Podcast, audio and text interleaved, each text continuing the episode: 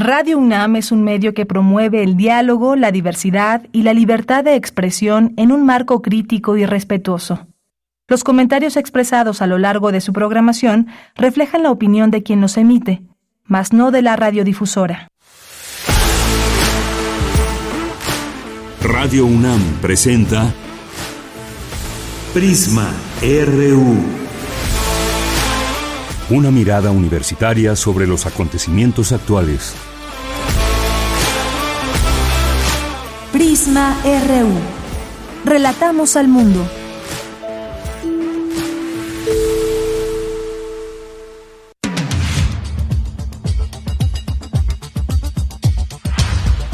Muy buenas tardes, muchas gracias por acompañarnos aquí en Prisma RU. Mucha información hoy. Ayer nos despedíamos con eh, pues un correo que nos llegaba que querían información sobre la misión Colmena y qué estaba pasando alrededor. Tendremos información de ello, todo lo que está eh, surgiendo desde nuestra propia universidad, cómo están estas, eh, estas pruebas en el espacio profundo, que así es este término donde se encuentra esta misión Colmena ya en el espacio profundo, así que no se pierde esta información de la que estamos muy pendientes y muy atentos desde aquí. Vamos a tener también entre otros temas de los cuales les vamos a platicar, la violencia en Ecuador. Creo que lo que se vio ayer eh, y que ya dio la vuelta al, mundo, que fueron estas imágenes y estas, estos videos eh, cuando entraron un grupo de encapuchados a una televisora importante allá en Ecuador, donde en vivo pues sometieron a las personas, sometieron a las personas que estaban trabajando en este lugar y luego de ahí se desató también una violencia en algunas cárceles, en las calles, el ejército pues tomó ahí eh, acciones también, el presidente Novoa también ha hecho algunas declaraciones. Vamos a platicar de este tema. Intentaremos, intentaremos enlazarnos hasta Ecuador con un periodista para que nos acerque un poco a esta realidad que están viviendo en estos momentos, bueno, desde ayer y qué es lo que está pasando allá en Ecuador. También vamos a platicar sobre el tema con la doctora Silvia Soriano, ella es investigadora del Centro de Investigaciones sobre América Latina y el Caribe, que nos va a platicar al análisis sobre este tema de Ecuador y qué enmarca, cuál es el contexto de esta violencia. Vamos a platicar también de la cuesta de enero. ¿Usted le está pasando esta cuesta de enero? ¿Le está costando trabajo llegar a la quincena, llegar a fin de mes, ¿qué es lo que nos puede decir? Bueno, de esto vamos a platicar con el maestro Miguel González Ibarra, coordinador del Centro eh, de Estudios Financieros y de Finanzas Públicas de la Facultad de Economía de la UNAM. No se lo pierdan y si tienen preguntas, pues de una vez háganlas llegar a nuestras redes sociales, arroba Prisma RU en Twitter y X y Prisma así nos encuentran en Facebook. Vamos a platicar también de este pues destape que hizo que hizo eh, Samuel eh, García allá desde, desde Nuevo León y que destapó a Jorge Álvarez Maínez como candidato, quien será candidato, antes precandidato presidencial de Movimiento Ciudadano. Eh, y bueno, por otra parte, tenemos este escenario, si se tenía alguna duda, bueno, ahora se va despejando quién encabezaría eh, la candidatura de Movimiento Ciudadano. Y por otra parte, pues no habrá candidatos presidenciales independientes, es lo que determinó el INE, no cumplieron con todos los requisitos, así que vamos a estar platicando de este tema también, por supuesto. Vamos a tener eso en nuestra primera hora. En nuestra segunda hora vamos a platicar sobre esta visita de Anthony Blinken a Israel. ¿Qué fue a decir Anthony Blinken a Israel? Eh, qué está o cómo podemos analizar este conflicto esta situación que está pasando allá en la franja de Gaza, cuáles son, digamos, las líneas que podemos interpretar que puedan estar sucediendo para tratar de solucionar, si podríamos utilizar esta palabra, porque de momento pues no se, no se ve esa situación ahí en esta zona. Vamos a platicar de ese tema con el maestro Adán Miguel Rodríguez Pérez, quien es maestro en Relaciones Internacionales. Vamos a tener también hoy secciones Sustenta, Saludarte, Ciencia Real, Cultura y más aquí en Prisma RU, así que acompáñenos. Yo soy Deyanira Morán y a nombre de todo el equipo les saludo con mucho gusto y desde aquí relatamos al mundo.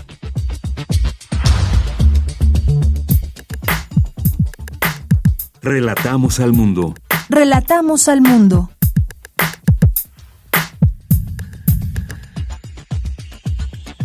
Y la es la una con ocho minutos en este día miércoles 10 de enero. En la información universitaria, Colmena inicia pruebas en el espacio profundo. Los microrobots de la misión de la UNAM encendieron correctamente. Científico de la UNAM obtiene el primer lugar del premio Canifarma en investigación tecnológica. El galardón fue por la creación de un dispositivo portátil para el diagnóstico molecular. Y en los temas nacionales, el presidente Andrés Manuel López Obrador se solidarizó con el gobierno y el pueblo de Ecuador ante la ola de violencia registrada en las últimas horas. Confió que la situación sea transitoria y pronto se restablezca la paz. En el caso de lo que está sucediendo en Ecuador, expresamos nuestra solidaridad, nuestro apoyo al pueblo de Ecuador, a su gobierno y desde luego que eh, reprobamos estas actitudes vandálicas, la violencia, el querer imponerse con el uso de la fuerza.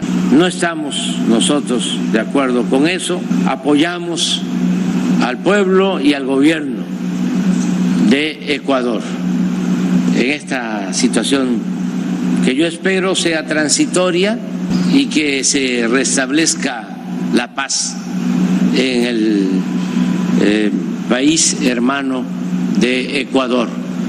No tenemos información sobre mexicanos que estén eh, afectados por eh, estos enfrentamientos. En más información, por su parte, la embajadora de México en la República de Ecuador para eh, Raquel Cerur señaló que la situación de seguridad es delicada, pues desde ayer se declaró el estado de excepción. Indicó que la embajada tiene como prioridad la asistencia y protección a los mexicanos que viven o visitan Ecuador. El jefe de gobierno Martí Batres dio la bienvenida al doctor Ulises Lara López al Gabinete de Seguridad como representante de la Fiscalía General de Justicia de la Ciudad de México. Afirmó que seguirán trabajando de manera coordinada para la seguridad de los capitalinos y el combate a la corrupción inmobiliaria. Con la intención de frenar la violencia hacia periodistas en Veracruz, artículo 19 presenta los resultados de la investigación Veracruz de los Silencios, violencia letal hacia la prensa en Veracruz. En la información internacional, el jefe de la diplomacia estadounidense Anthony Blinken se reunió este miércoles con el presidente palestino Mahmoud Abbas. Aseguró que eh, Washington apoya medidas tangibles en la creación de un Estado palestino junto al de Israel para que ambos países vivan en paz y seguridad. Hoy en la UNAM, ¿qué hacer? ¿Qué escuchar? ¿Y a dónde ir? Te recomendamos el nuevo material sonoro de la serie radiofónica Espacio Académico PAUNAM bajo la conducción de Ernesto Medina y Sabrina Gómez Madrid. En esta ocasión nos invitan a escuchar la serie de cápsulas en las que la doctora Nora Rosa Zúñiga, académica de la Facultad de Medicina de la UNAM, nos habla sobre el tema pérdidas auditivas. El nuevo material sonoro de Espacio Académico UNAM se transmite de lunes a domingo a lo largo de la programación de nuestra emisora. La Escuela Nacional de Lenguas, Lingüística y Traducción de la UNAM abre la convocatoria de ingreso a los idiomas de alemán, árabe, catalán, chino, coreano, francés, griego moderno, hebreo, inglés, italiano, japonés, portugués, rumano y ruso, entre otros. Para mayores informes visita el sitio oficial de la Escuela Nacional de Lenguas, Lingüística y Traducción de la UNAM. Te recomendamos la muestra Sala 10, Patricia Domínguez, Madre Dron. En esta pieza el artista encuentra similitudes entre el ojo mutilado de un tucán a causa de incendios masivos en la Amazonia boliviana en 2019 y los golpes en manifestantes chilenos durante las movilizaciones de ese mismo año. Madre Dron plantea la posibilidad de imaginar una nueva era fundada en relaciones de respeto. La exposición Sala 10 Patricia Domínguez se encuentra disponible en el sitio oficial muac.unam.mx. Para Prisma RU, Daniel Olivares Aranda.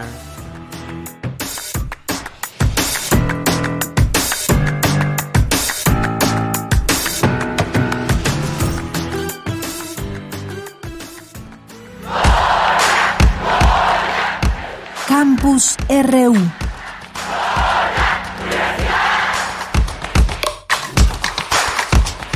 13 horas con 13 minutos y pues empezamos con nuestro campus universitario en este día muy atentos a la misión Colmena que inició pruebas en el espacio profundo y mi compañera Cindy Pérez Ramírez nos tiene la información. ¿Qué tal Cindy? Muy buenas tardes. Deyanira, muy buenas tardes a ti y a todas las personas que están escuchando Prisma RU. La misión Colmena tiene un éxito en un nivel mayor al 50%. Esto lo dijo Gustavo Medina Tanco, responsable de la misión y jefe del Laboratorio de Instrumentación Espacial del Instituto de Ciencias Nucleares de la UNAM, al detallar que se llevarán a cabo pruebas adicionales, esto con el objetivo de alcanzar un 75% de éxito. Y es que la nave Peregrine actualmente se encuentra en el espacio profundo y se está haciendo un esfuerzo para acercarla lo máximo posible a la Luna. Esto ha posibilitado que la misión Colmena de la UNAM realice pruebas significativas para operar tecnología miniaturizada en condiciones nunca experimentadas. Estas pruebas que no se han realizado antes contribuirían a alcanzar este otro 25% de éxito en este proyecto. Gustavo Medina Tanco informó que Colmena ya ha sido encendido correctamente en el espacio profundo y esto bueno ha marcado un hito importante en la misión. Sin embargo, está consumiendo la cantidad esperada de potencia y debido al racionamiento que se está haciendo de energía en la nave Peregrine, actualmente no se pueden llevar a cabo más pruebas y esto pues bueno están a la espera de la autorización de Astrobotic para probar todos los demás subsistemas de Colmena. De Yanira, aunque no se logre obtener datos científicos sobre el regolito lunar, Colmena permitiría diseñar eficientemente Colmena 2 para llevar a cabo tareas científicas que estaban originalmente planeadas para la misión actual. Por último, Medina Tanco también detalló que siete horas después de este lanzamiento y separación del cohete Vulcan Centauro de United Launch Alliance, la nave Peregrine en la trayectoria correcta hacia la Luna, pues bueno, comenzó a experimentar algunos problemas con su sistema de apuntamiento, lo que afectó la carga de sus baterías. Después de varias maniobras complejas, los ingenieros de Astrobotic ya lograron recuperar el apuntamiento y las baterías están actualmente cargadas. Sin embargo, el uso intensivo de otros motores para estabilizarla ha consumido más combustible de lo esperado. Esto, pues bueno, ha limitado la vida útil de la nave y su capacidad de alunizar de manera controlada. Y pues bueno, estaremos esperando estas actualizaciones sobre el estado de Peregrine y de Colmena de este proyecto de la UNAM de Yanira. Bien, pues muchas gracias por esta información, Cindy. Gracias. Muy buenas tardes. Muy buenas tardes y ahí seguimos pendientes. Vamos a tratar de eh, platicar, seguir platicando de este tema con el doctor que está al frente justamente de esta de esta misión y que por, eh, por estas horas ya vendrá de regreso a México y que pues seguramente podremos platicar con él mañana, con el doctor Gustavo Medina Tanco. Vamos ahora con Cristina Godínez, universitario crea dispositivo portátil para el diagnóstico molecular. ¿De qué se trata? Adelante, Cristina. Hola, ¿qué tal, Deyanira? Un saludo para ti y para el auditorio de Prisma RU. Mediante la medicina preventiva y con el propósito de que médicos y pacientes conozcan la futura ocurrencia de enfermedades, Luis Vaca Domínguez, investigador del Instituto de Fisiología Celular de la UNAM, desarrolló este dispositivo. Se trata de un sistema de microarreglos altamente sensible a la luz que identifica mediante muestras que pueden ser de sangre, saliva, lágrimas u orina, moléculas alteradas antes de que provoquen padecimientos que habitualmente se vuelven crónicos y a veces son irreversibles. Por este prototipo, Vaca Domínguez fue distinguido con el primer lugar del premio Canifarma en la categoría de investigación tecnológica. Además, la UNAM ya cuenta con dos patentes y se trata de un trabajo de 15 años de investigación. El también maestro en ciencias bioquímicas indicó que se calcula que 80% de las personas en el mundo cuentan con un teléfono inteligente, pero apenas el 20% de ellas tiene acceso a servicios de salud de calidad. De ahí la importancia de aprovechar este medio para acceder a una mejor atención médica explicó que cuando se logre reducir y adelgazar el tamaño del dispositivo, podrá integrarse como carcasa al teléfono celular y realizar sus lecturas mediante luz. Vaca Domínguez, sus colaboradores y 15 alumnos de posgrado implementaron el sistema de microarreglos que cuenta con uno de sondas inteligentes y otro altamente sensible a la luz. El aparato consta de un cartucho desechable en donde se coloca la muestra a analizar y un vidrio donde se imprimen los genes. Después de ahí, un lector los identifica a través de un sistema de iluminación patentado por la UNAM. De Yanira, con esta distinción, el universitario obtuvo también recursos económicos para continuar su proyecto tecnológico y apoyar a sus estudiantes. En este esfuerzo también ha recibido financiamiento de la UNAM, a través de la Dirección General de Asuntos del Personal Académico y de la empresa estadounidense Tears Labs, la cual se ha encargado de la creación de varias micropartes y de la que Vaca Domínguez es cofundador. De Yanira, mi reporte, buenas tardes. Gracias, Cristina. Muy buenas tardes. Vamos ahora con Dulce García. Presenta artículo 19 los resultados de la investigación Veracruz de los Silencios, violencia letal hacia la prensa en este estado. ¿Qué tal, Dulce García? Muy buenas tardes. En un momentito estará aquí para hablarnos de este tema Dulce García, porque pues Veracruz, que es un estado importante en este sentido que hay que monitorear. ¿Qué tal, Dulce? Buenas tardes. Así es, Deyanira. Muy buenas tardes. Aquí al auditorio. Deyanira, la organización Artículo 19 presentó la investigación titulada Veracruz de los silencios, violencia letal hacia la prensa en Veracruz. Esto en un tiempo de 2010 a 2016. Ahí estuvo presente Paula Mónaco, periodista del equipo de investigación de este trabajo de Yanira, quien explicó que se decidió investigar sobre dicho periodo en Veracruz porque fue en el que México se convirtió en el país con más periodistas asesinados en el mundo. Destacó que en tan solo seis años fueron asesinados 17 periodistas y desaparecidos otros tres tan solo en esa entidad. Vamos a escuchar. Entonces ese es, creemos, el peor tiempo-espacio, el más oscuro, que sigue muy presente, que sigue impune en general. Y ese peor tiempo-espacio también puede ser, creemos, una oportunidad para tratar de entender, mirar el peor momento para entender por qué nos hacen lo que nos hacen y por qué nos lo siguen haciendo, no solo en Veracruz, sino también en otros estados. En 2022, cuando empezamos esta investigación, seguían matando a periodistas. En 2024, cuando estamos ahora aquí, siguen matando. Tenemos al menos 163 asesinados y 34 desaparecidos desde el año 2000 al presente en México. Y bueno, Deyanira también estuvo presente en este encuentro Eloisa Quintero, experta en macrocriminalidad del equipo de investigación de Veracruz de los Silencios. Ella explicó que se buscaron los comunes denominadores y coincidencias en los 20 casos de violencia periodistas que se tratan en esta investigación. Dijo que eso ayudó a notar que los actores siempre presentan, por ejemplo, una triada. Esta implica al crimen organizado, al sector público y al sector privado. Escuchemos de qué manera. Y la respuesta es sí, está presente el responsable que es el, sector del crimen organizado, pero también hay actores y autores, es la diferencia, en el sector público y en el sector privado. Lo individual a veces esconde lo general, ¿sí? que la visión micro no nos deja eh, poder sustentar qué hay atrás desde lo macro. Y llegamos a ver que en realidad, por ejemplo, el 65% de los periodistas desaparecen en la vía pública. Este es un dato interesante porque habla de la forma de ejecución y de quiénes están atrás de esa modalidad de ejecución. Y bueno, de mira, Eloisa Quintero explicó también que en todos los casos de desaparición se dio en una modalidad de agresión grupal de tipo comando, lo que habla de quién ejecuta y quién sustenta este tipo de delito y añadió que el 88% de los cuerpos de las víctimas fueron expuestos en la vía pública, lo que habla de fuertes indicios de tortura. Los resultados de esta investigación de Yanira Veracruz de los silencios pueden consultarse en la página web de artículo 19. Esta es la información. Gracias, Dulce. Buenas tardes. Gracias a ti. Muy buenas tardes. Continuamos. Prisma RU. Relatamos al mundo. Bien, ayer dábamos cuenta en este en este espacio de lo que estaba sucediendo, lo dimos como una información de última hora, lo que estaba aconteciendo en Ecuador y estas imágenes que comenzaron a verse en torno a que había sido tomado un canal de televisión y después a lo largo de las siguientes horas se fue conociendo una situación de inseguridad en algunas zonas eh, grave y que pues incluso llegó a varios a varios sitios en las cárceles, hubo ejército en las calles, qué hay, qué es lo que está pasando en este día luego de estos hechos. Vamos a platicar, nos vamos a enlazar hasta Ecuador con el periodista Enrique Ríos. Él es periodista de Ecuador Comunicación, un medio de prensa digital.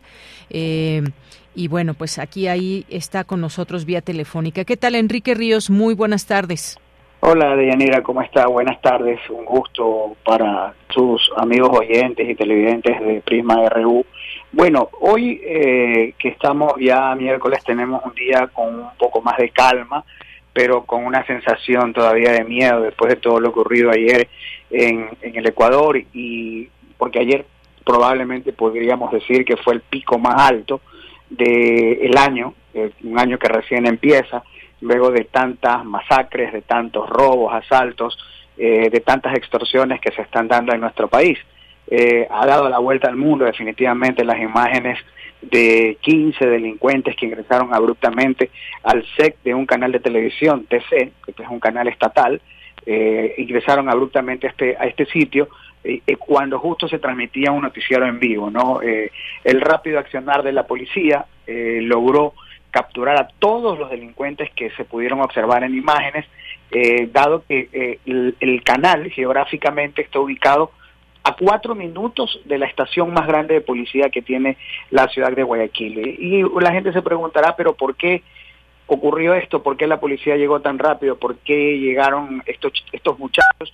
y es que precisamente esa es la razón. No son eh, delincuentes probablemente inexpertos. Hay dos menores de edad, uno de 16 años, uno de 15 años, un extranjero de nacionalidad venezolana y el resto ecuatorianos que no superan los 26 años. Es decir, que es una banda con poca experiencia realmente, pero que atemorizó ya que ingresaron con armas de grueso calibre y con explosivos a amedrentar a los periodistas y trabajadores del canal TC. Hoy el presidente de la República Daniel Novoa ofreció una conferencia de prensa, al igual que la Policía Nacional.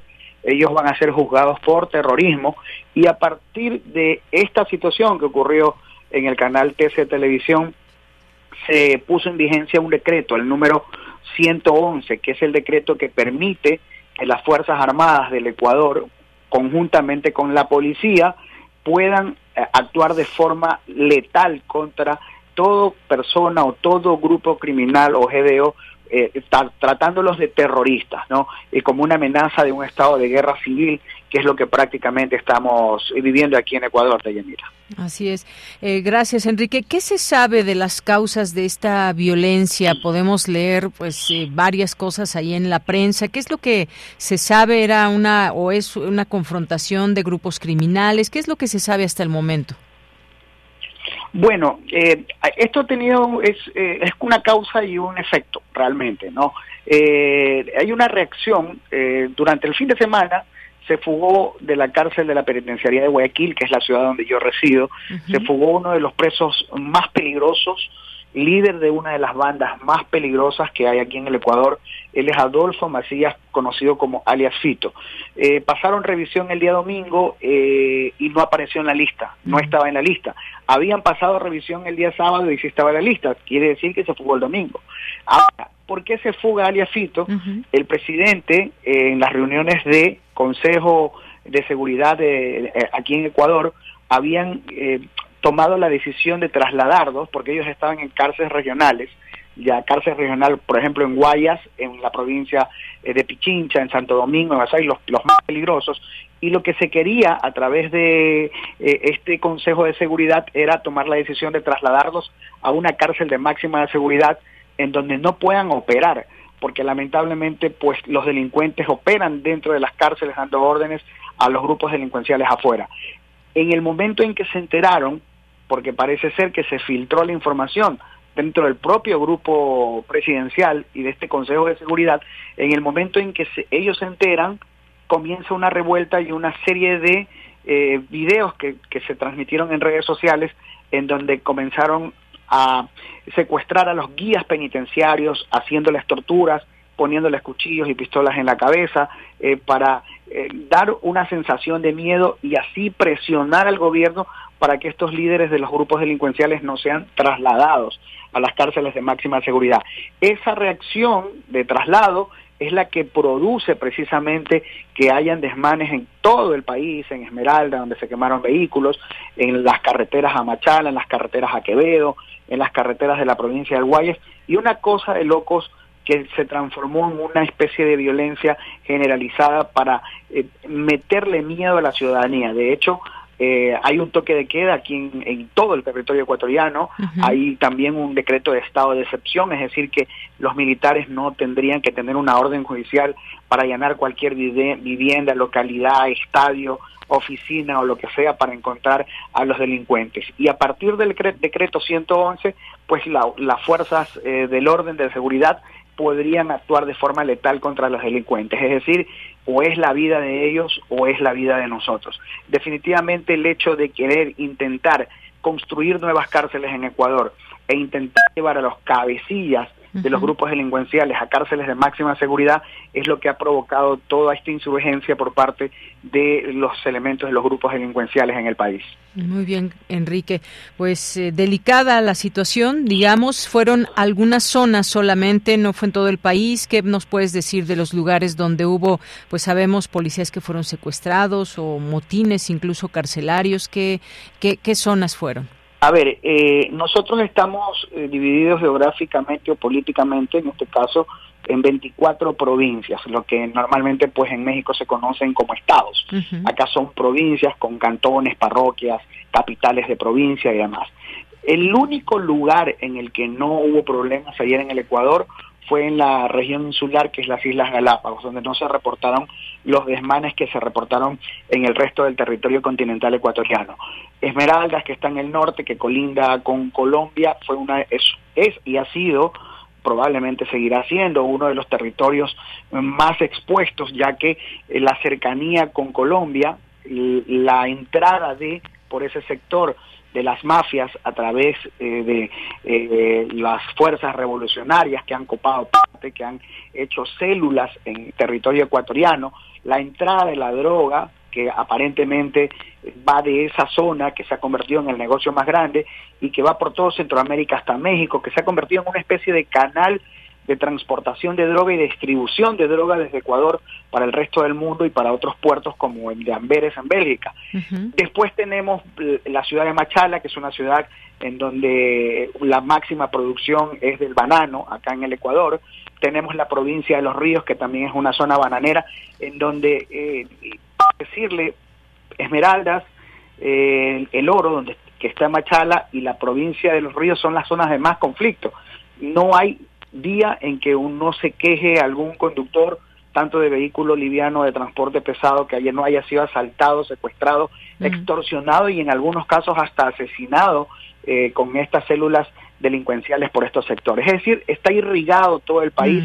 Son 22 grupos, 22 grupos de delincuencia organizada que operan en todo el país, siendo y concentrándose nueve de ellos, eh, eh, tan solo nueve de ellos en la provincia del Guayas, ¿no? que es la, la más poblada, y en donde está la ciudad de Guayaquil, que es la ciudad más poblada que tiene el Ecuador.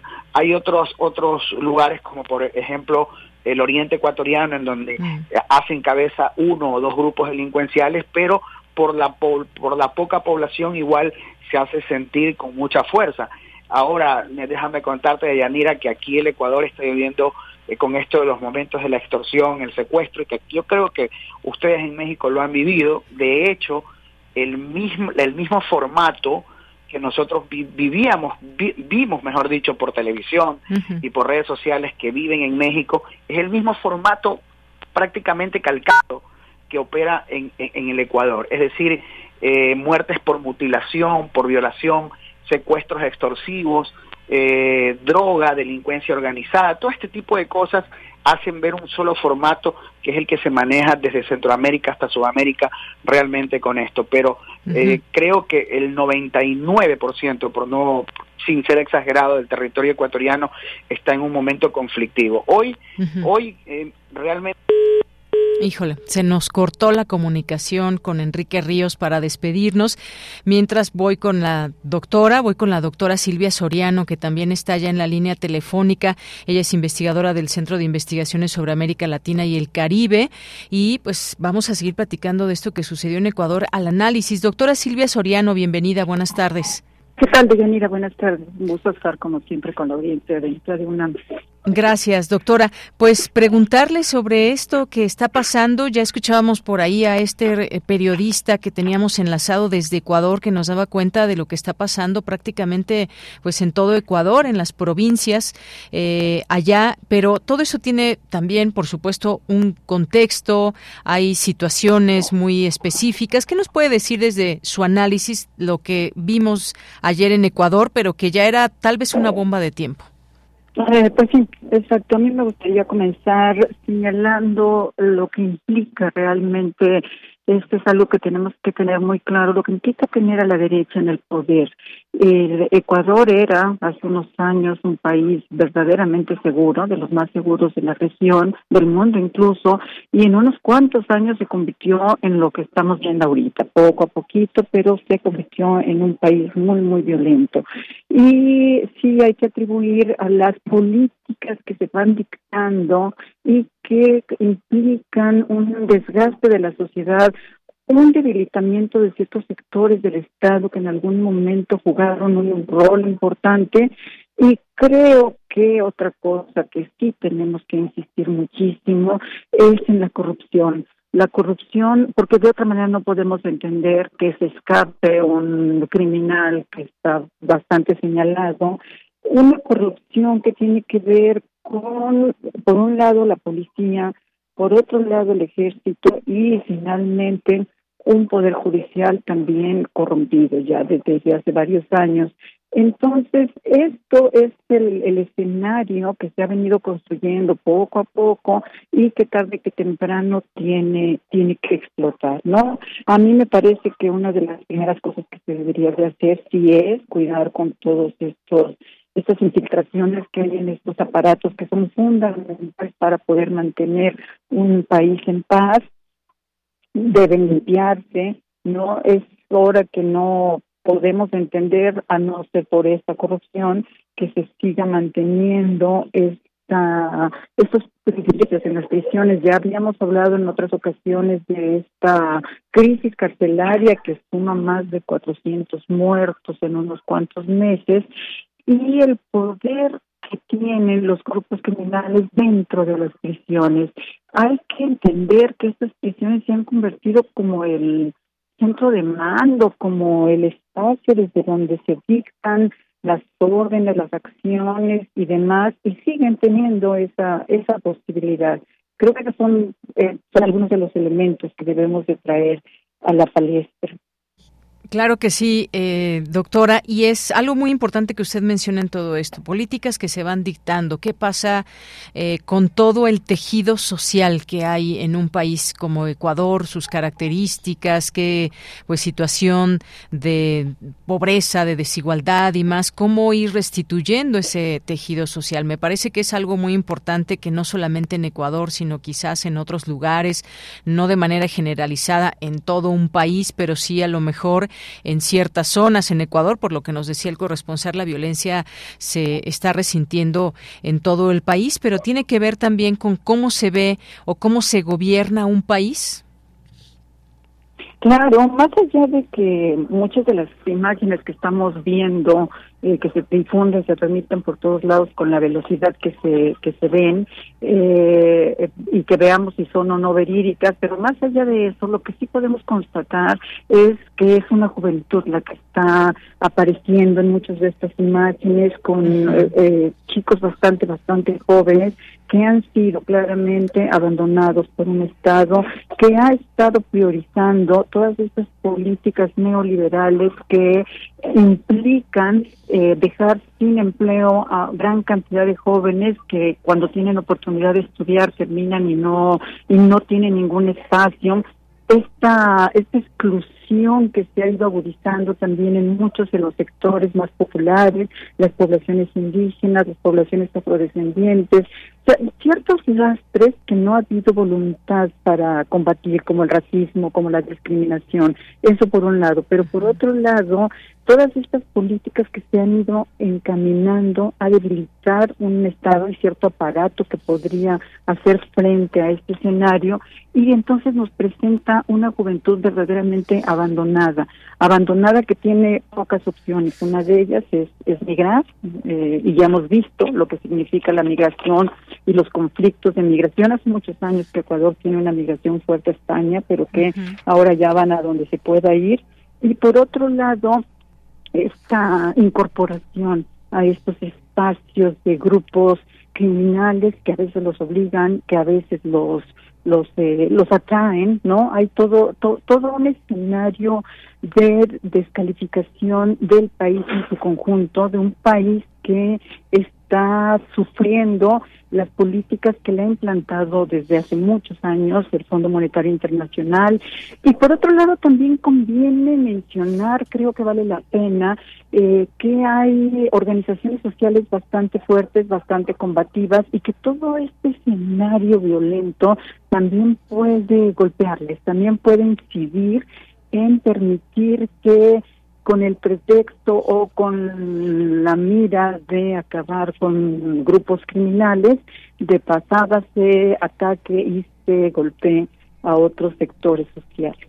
Así es. Bueno, pues un panorama bastante amplio que usted nos da, este análisis muy centrado también en eh, políticas sociales, en políticas que se van dando en un país, lo que dicta el Fondo Monetario Internacional, quienes pagan las consecuencias muchas veces, los países pobres y por supuesto las poblaciones que los habitan. Habramos, habremos de pues seguir hablando más de este tema de una manera más detallada, pero por lo pronto, pues esto enmarca también el tratar, el intentar de comprender esta violencia que se ha generado allá en Ecuador y que esto, como decíamos, fue, pues sí, una irrupción, quizás una organización también que, que pues claramente se vio en todas estas eh, provincias y cuáles fueron estas acciones. Y por, por último le pregunto cómo vio la respuesta del gobierno. Bueno, de entrada, esta idea de declarar estado de excepción no es algo nuevo. Creo que hubo más de 70 estados de excepción eh, declarados por Lazo y por, y por Lenin Moreno que no redituaron ningún beneficio. Por otro lado, sí conviene mencionar que, bueno, dirigir un país, por muy pequeño que sea, requiere cierta experiencia, cierta capacidad y no estoy segura de que de que el presidente con la edad que tiene con la experiencia que tenga reúna esos esos requisitos. Creo que es otra cosa que deberíamos de tener en cuenta también también los electores. Entonces eh, ahora esta idea de declarar a estos grupos como terroristas y lanzar a un ejército que no es está depurado, que es un ejército corrupto, a una policía corrupta, no estoy segura que sea la mejor solución. Creo que ahorita hay un estado de emergencia, hay que atenderlo, hay que atenderlo, pero llegará un momento en que sí se tengan que tomar decisiones más radicales de lo que se está haciendo. Evidentemente, Novoa no es el responsable, el cual acaba de llegar, ¿verdad? No tiene ni dos meses en el poder, pero por otro lado tampoco estoy segura que sus acciones sean de lo de lo más sensatas. Creo que también debería de ver las experiencias cercanas de, o sea, por ejemplo, la introducción de Estados Unidos, ahorita todo el mundo ofrece ayuda, pero la ayuda no llega gratis. Estados Unidos dice, ah, pues nosotros ayudamos, pero esta permanencia de agentes de inteligencia de Estados Unidos ha traído consecuencias desastrosas, no hay más que ver lo que ha pasado en Colombia durante tantos años de sangría, eh, lo que pasa ahora en México que no se recupera de una situación verdaderamente catastrófica de violencia, el número de desaparecidos y demás. Entonces creo que Novoa necesita realmente un equipo capaz. Él mismo necesita más capacidad y realmente necesita un equipo capaz que pueda tomar las decisiones más sensatas. Una guerra o un conflicto interno en estas dimensiones no estoy segura que sea la mejor solución, pero bueno, también está muy inmediato, habría que esperar un poco más, tener un poco más de distancia para poderlo valorar pero lo que hemos venido viendo, o sea, el proceso electoral anterior, donde hubo el asesinato de uno de los candidatos, un asesinato no esclarecido, pues son elementos que nos dejan un sabor amargo. Claro que sí, una crisis en este país. Eh, doctora Silvia Soriano, muchas gracias por este análisis eh, tras estos hechos que estamos tratando de analizar, lo que enmarca estos hechos allá en Ecuador. Muchas gracias. Al contrario, un gusto como siempre de Yanira. Gracias, doctora. Hasta luego. Muy buenas tardes. Fue la doctora Silvia Soriano, investigadora del Centro de Investigaciones sobre América Latina y el Caribe. Continuamos. Queremos escuchar tu voz. Síguenos en nuestras redes sociales. En Facebook como Prisma RU y en Twitter como arroba PrismaRU. Vámonos ahora con la cuesta de enero, esto que sucede muchas veces cuando terminamos el año y arrancarlo económicamente hablando, entre impuestos, aumento de, de precios, eh, deudas que se van adquiriendo, vacaciones, fiestas, regalos, etcétera. Bueno, pues estamos ahí con el bolsillo afectado. El maestro Miguel González Ibarra, eh, pues nos da esta entrevista.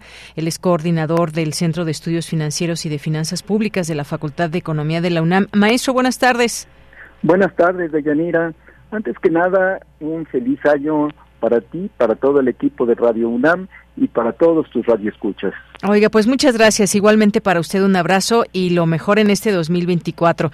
Y bueno, que para algunos quizás no, no estén arrancando muy bien por las deudas y la cuesta de enero. ¿Por qué siempre nos pasa, doctor, maestro? Bueno, esto es típico eh, del inicio del año por dos factores. Uno, porque eh, venimos de una serie de festividades en las que se gasta de más eh, y muchas veces se hace comprometiendo el ingreso futuro, es decir, utilizando tarjetas de crédito formas de crédito. Y entonces es cuando se tiene que enfrentar esto, cuando la, eh, el presupuesto comienza disponible, comienza a mermar para las familias. Pero en este caso, en, en, en este nuevo año que inicia, pues tenemos un problema adicional o muchos problemas adicionales, pero uno en especial en enero, que es eh, el incremento por razones eh, eh, por, por, razones meteorológicas del incremento de las frutas y legumbres, ¿no? Tuvimos ya un alza muy importante en este mismo rubro en el mes de diciembre, pero comenzando en enero tenemos todavía una alza mayor de muchos de estos productos básicos y eso pues afecta el bolsillo diario porque es lo que la, eh, mayoría de la gente consume. Recordemos nada más que el año pasado eh, el incremento en lo que fue la canasta básica fue cerca de un 10%. Claro, por supuesto, también se tiene un incremento del 25% en el salario mínimo para aquellos que son trabajadores formales. Y ese salario del 25% en realidad, si le restamos la inflación de los productos básicos, pues queda realmente en términos reales en un 15%. Y eh, esto nos sucede porque siempre los ajustes salariales es viendo lo que sucedió en el año que termina y no sobre la perspectiva del año que comienza. La perspectiva de este año es que la inflación será hacia el final de 2024 en términos generales muy similar a la de ese, a la del año 2023 que terminó y que puede hay mucha incertidumbre porque los conflictos eh, este, geográficos que se están dando en el país que pueden afectar cadenas de suministro y que pueden afectar el comercio y además el problema que podría ser una elección no favorable en Estados Unidos, pues nos complicaría el panorama y por supuesto complicaría el desempeño económico del país y complicaría también pues el control de los precios. El otro factor de Yanira es que ante este panorama en donde se ve que la tendencia no tiende a bajar, sobre todo de lo que se llama la inflación subyacente, pues el Banco de México mantendrá sus tasas, las tasas de interés altas, lo cual, como tú decías, pues afecta mucho a todo aquel que tuvo crédito, porque no se puede esperar que haya una baja significativa en las tasas de interés y que, bueno, pues seguiría afectando el, el, bolsillo de los eh, de los tarjetadientes y eh, se restringirá el, el, este, el consumo pero también es un año electoral, un año electoral en el que se gasta y se gasta mucho porque son las campañas, ¿no? Y se gasta parte por las eh, por los programas sociales para tratar de asegurar un resultado favorable en las elecciones. Y esto es dinero de más que nos presiona el consumo. Ya se ve que el consumo va a estar y si no se apoya la oferta como no se ha venido haciendo o existen problemas en la oferta, en la producción, para decirlo de otra manera, pues esto nos hace que se incrementen aún más los precios. Y entonces nos espera un año de incertidumbre, claro, este, pero esperemos que no sea tanto y que no se presenten estos factores que podrían hacer que fuera más eh, menos favorable la situación económica de las familias de Yanira. Claro que sí, maestro, pues estaremos ahí viendo qué pasa, porque eso que usted menciona muy importante, esas cadenas de suministro, que todo afecta en un mundo globalizado como el que tenemos. Quizás algunos consejos, maestro, que nos pueda dar, de pronto se me ocurre, pues pagar las deudas que tengan mayor prioridad, porque luego los intereses van subiendo, eh, ver los gastos mensuales también, eh, cómo, cómo pues tener este orden en las finanzas. Este, de Yanira, yo lo que propondría, y creo que ya lo están haciendo los bancos, pues es una situación igual a la que hizo el, gobierno, el gobierno federal, lo que se llama mejorar el perfil de la deuda, es decir, alargar el, eh, los plazos este, que se tienen, porque las tarjetas son revolventes y por lo tanto generan mucho problema. Pero si se puede negociar con el banco un crédito, no sé, uno, dos o tres años, eh, este, pues se mejora el flujo. Sí. ¿No? Claro, este no se paga tan inmediato, pero no se puede pagar tan inmediato lo que es revolvente de las tarjetas de crédito, que hay que pagar lo que ya se tiene de saldo. Muchos bancos ya están ofreciendo este sistema de hacer eh, una posposición de, de, los pagos y hacer unos pagos mensuales menos onerosos. Yo eso es lo que recomendaría a las familias en materia de tarjeta de crédito. Y lo mismo pueden hacer si tienen otro tipo de créditos, acudir que ahorita los bancos están porque temen que haya cartera vencida ante esta perspectiva y prefieren dar facilidades en el perfil de la deuda de los tarjetavientes o de nuevos clientes. Bueno, pues estaremos viendo y ahí por lo pronto estos consejos que se pueden dar y ojalá que pase pronto esta cuesta de enero que año con año se refleja en los bolsillos, en las familias y bueno, pues muchas personas que hoy la están padeciendo. Maestro, muchas gracias como siempre por estar aquí y pues le reitero que tenga un gran 2024. Muchas gracias, Deyanira. Hasta luego. Hasta luego. Muy buenas tardes y gracias al maestro Miguel González Parra, coordinador del Centro de Estudios Financieros y de Finanzas Públicas de la Facultad de Economía de la UNAM. Continuamos. Queremos escuchar tu voz. Síguenos en nuestras redes sociales. En Facebook como Prisma RU y en Twitter como arroba PrismaRU. A ver, ¿le suena el nombre de Jorge Álvarez Maínez?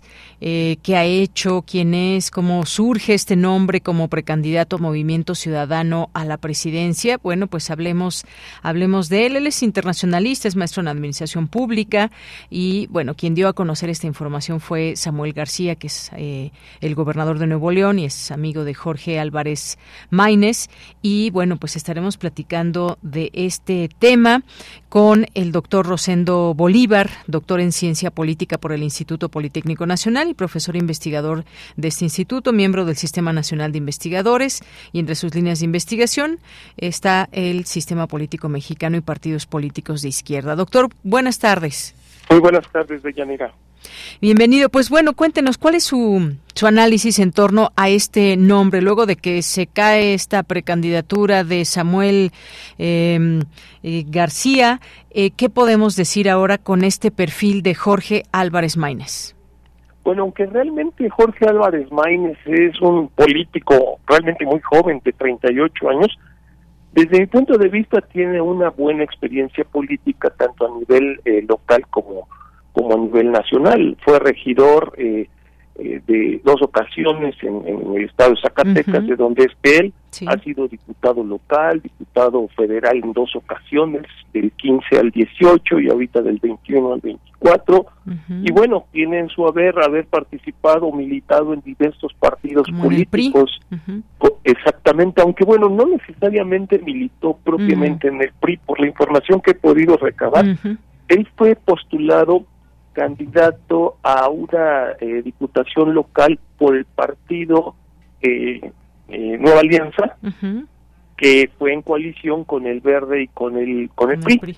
Su vinculación al PRI es que al final de esa legislatura en el estado de Zacatecas pasó brevemente a la bancada de del PRI, pero sin afiliarse a, al partido como tal, porque fue ese mismo año en donde decidió más bien afiliarse a Movimiento Ciudadano, que si no mal recuerdo fue por ahí de 2013. Bueno, pues este es más o menos el perfil, un perfil joven con experiencia política. Eh, se tenía un poco esta duda de quién llegaría, quién sería, hasta se llegaron a barajear algunos nombres, incluso el propio Marcelo Ebrard, que finalmente dijo que se quedaba en Morena. ¿Qué, digamos, qué representa Movimiento Ciudadano ya con este perfil que se tiene de Jorge, Jorge Álvarez Maínez ante, pues, quienes están del otro lado, que son, pues, dos mujeres, Claudia Sheinbaum y Xochitl Galvez. Efectivamente, bueno, con este este anuncio de precandidatura, que realmente ya huele más a candidatura única, por Movimiento Ciudadano, pues ya se define claramente las tres candidaturas a la presidencia de la República. Las dos mujeres que ya se mencionó anteriormente, Claudia Sheinbaum, Xochitl Galvez, y en este caso la novedad también es un político joven. Creo que estas elecciones de 2024 tienen esa particularidad. Es decir, participan no candidatos o no candidatas como era anteriormente de, eh, digamos, de la vieja guardia, sino que fundamentalmente son dos mujeres, eh, pues prácticamente recién llegadas a la política, digo recién llegadas a lo mejor con 15, 20 años en el caso de, de Sheinbaum, quizá un poco más, pero bueno, no, no, no forjadas, digamos, con una un activismo político de mucho tiempo atrás con los viejos estándares de la política, etcétera. son dos mujeres que es la novedad en esta en este proceso y en el tercer caso con Jorge Álvarez Maínez pues está un político joven que bueno, quizá esa sea su virtud que arrastre eh, la simpatía de los jóvenes en México que no se sientan identificados ni con Sheinbaum ni con Xochitl Gálvez. con esto qué sucede que los tres eh, los cuatro, pero los siete partidos ya tienen eh, tres candidatos y seguramente, pues por lo que se ve, no habrá candidatos independientes.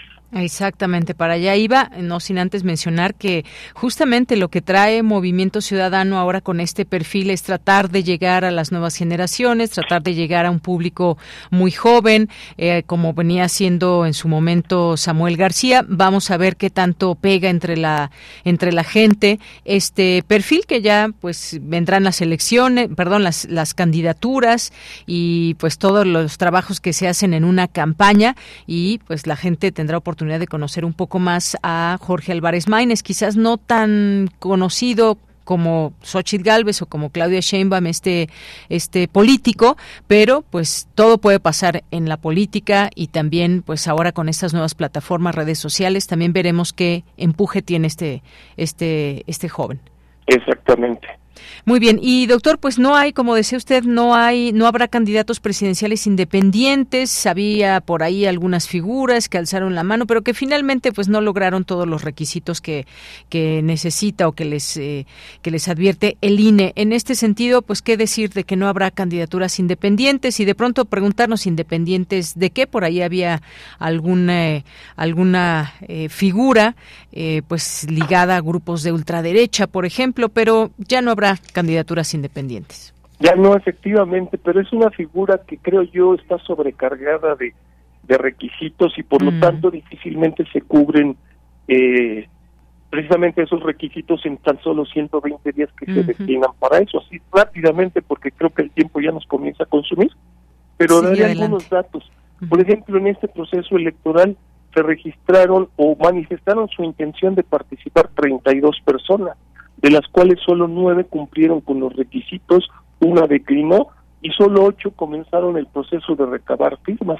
De esos ocho, el más avanzado fue Eduardo Verástegui, pero muy por debajo de los requisitos que se solicitan. Apenas al dato de 25 de diciembre, que es el último que yo tengo, contaba con apenas el 13.86% de las firmas que se requerían para poderse registrar. Entonces, en definitiva, son solamente tres candidatos presidenciales y esta vez no habrá candidaturas independientes.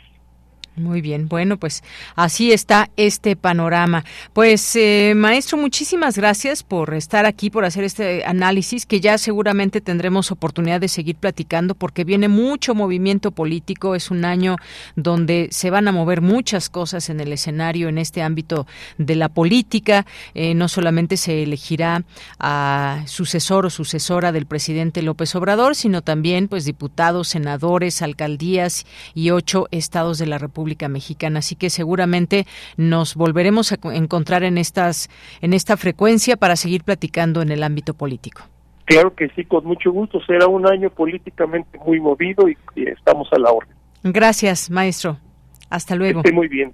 Muy buenas tardes. No le dije maestro, es doctor. Doctor Rosendo Bolívar, doctor en ciencia política por la UNAM, investigador y académico del Instituto Politécnico Nacional y miembro del Sistema Nacional de Investigadores. Y este tema que, pues sí, de verdad que nos tiene muy pues muy atentos a lo que pueda suceder con todos los escenarios que puedan abrirse, cómo será esta competencia, siempre que hay una mm, pues un, unas elecciones, sobre todo en el ámbito o sobre todo en la parte de elegir a nuevo presidente o nueva presidenta, pues se abren muchas expectativas entre los jóvenes, entre los distintos grupos, va a haber una continuidad, que es lo que tenemos ahora, hay que cambiar un proyecto o hay que seguir con un proyecto, muchas cosas que se van definiendo y que van a definir las personas con su voto en esta democracia eh, en México. Así que seguiremos platicando de estos temas. Por lo pronto vamos a hacer un corte. Regresamos a la segunda hora de Prisma RU. Prisma RU. Relatamos al mundo.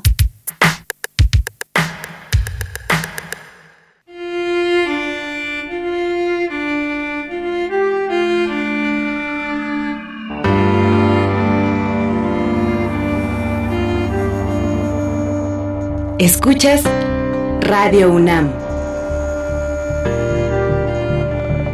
96.1 en frecuencia modulada. Radio UNAM, experiencia sonora. Lo social, lo político, lo económico, lo cultural son fenómenos que nos competen a todas y a todos. Nada debe sernos impuesto porque tenemos una voz, una opinión, tenemos derecho a debate. Analiza lo que sucede en la sociedad en compañía de universitarios, juristas, especialistas y activistas. Con Diego Guerrero, los martes a las 16 horas por Radio UNAM. Experiencia Sonora. Delitos electorales son aquellas acciones que buscan alterar los resultados en las elecciones nuestra misión como Fiscalía especializada en materia de delitos electorales es investigar y perseguir los delitos electorales federales. Denúncialos a la FICEL a través de FICETEL al 800-833-7233 y ficenet.fgr.org.mx. Fiscalía General de la República. Ya no tienes pretexto para tramitar, renovar, reponer o recoger tu INE, porque los módulos de atención ciudadana también estarán abiertos los días sábados en un horario de 9 a 16 horas. Consulta las ubicaciones de los módulos que estarán dando este servicio en INE.mx. Tienes hasta el 20 de enero. Aprovecha porque estarán atendiendo sin cita. Recuerda, tu decisión es importante y por eso el módulo del INE te espera los sábados. INE.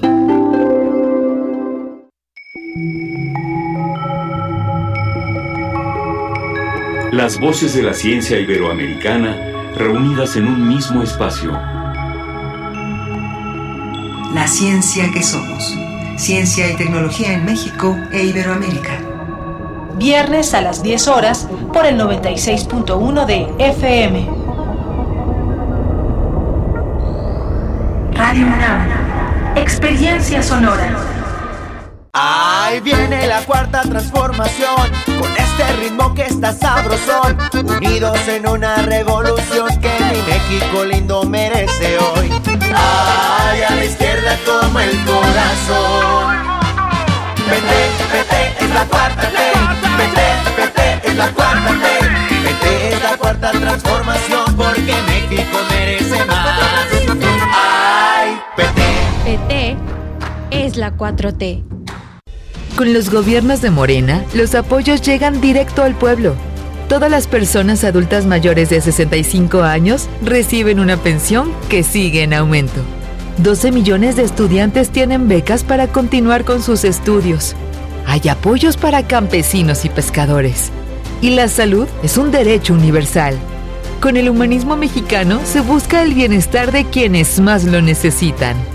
Morena, la esperanza de México. Tienes en la garganta un poderoso instrumento de enseñanza, persuasión y entretenimiento. Radio UNAM te invita al taller en línea Voz tu Voz. Aprende a interpretar textos oralmente con Elena de Aro, del 3 de febrero al 23 de marzo de 2024. Todos los sábados de las 11 a las 13.30 horas. Informes e inscripciones a cursosrunam.gmail.com Radio UNAM, experiencia sonora. Queremos escuchar tu voz. Síguenos en nuestras redes sociales. En Facebook como Prisma RU y en Twitter como arroba PrismaRU.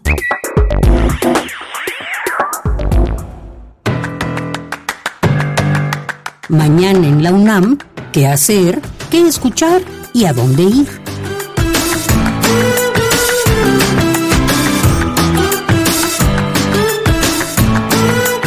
El Colegio de San Ildefonso te invita a participar en el curso virtual En Busca del Tiempo Perdido, que será impartido por Marco Perilli todos los martes de 18 a 20 horas a partir del 6 de febrero de 2024. Para mayores informes consulta las redes sociales y el sitio oficial del Colegio de San Ildefonso. La Casa del Lago de la UNAM abre la convocatoria de sus cursos y talleres del ciclo 2024. Podrás participar en diversas disciplinas como arte conceptual, artes visuales, humanidades, literatura, medio ambiente y bioarte, medios audiovisuales, música y teatro, entre otras. Consulta la convocatoria completa que se encuentra disponible en el sitio oficial casadelago.unam.mx. El Universum, Museo de las Ciencias, te invita a conocer su actividad didáctica Inmersión Salvaje, experiencia que te permitirá conocer la naturaleza como nunca antes. Podrás admirar, por ejemplo, ecosistemas acuáticos a través de la realidad virtual. Consulta los horarios de atención de esta actividad, así como de las demás exposiciones del Universum que se encuentran disponibles en sus redes sociales. Para Prisma RU, Daniel Olivares Aranda.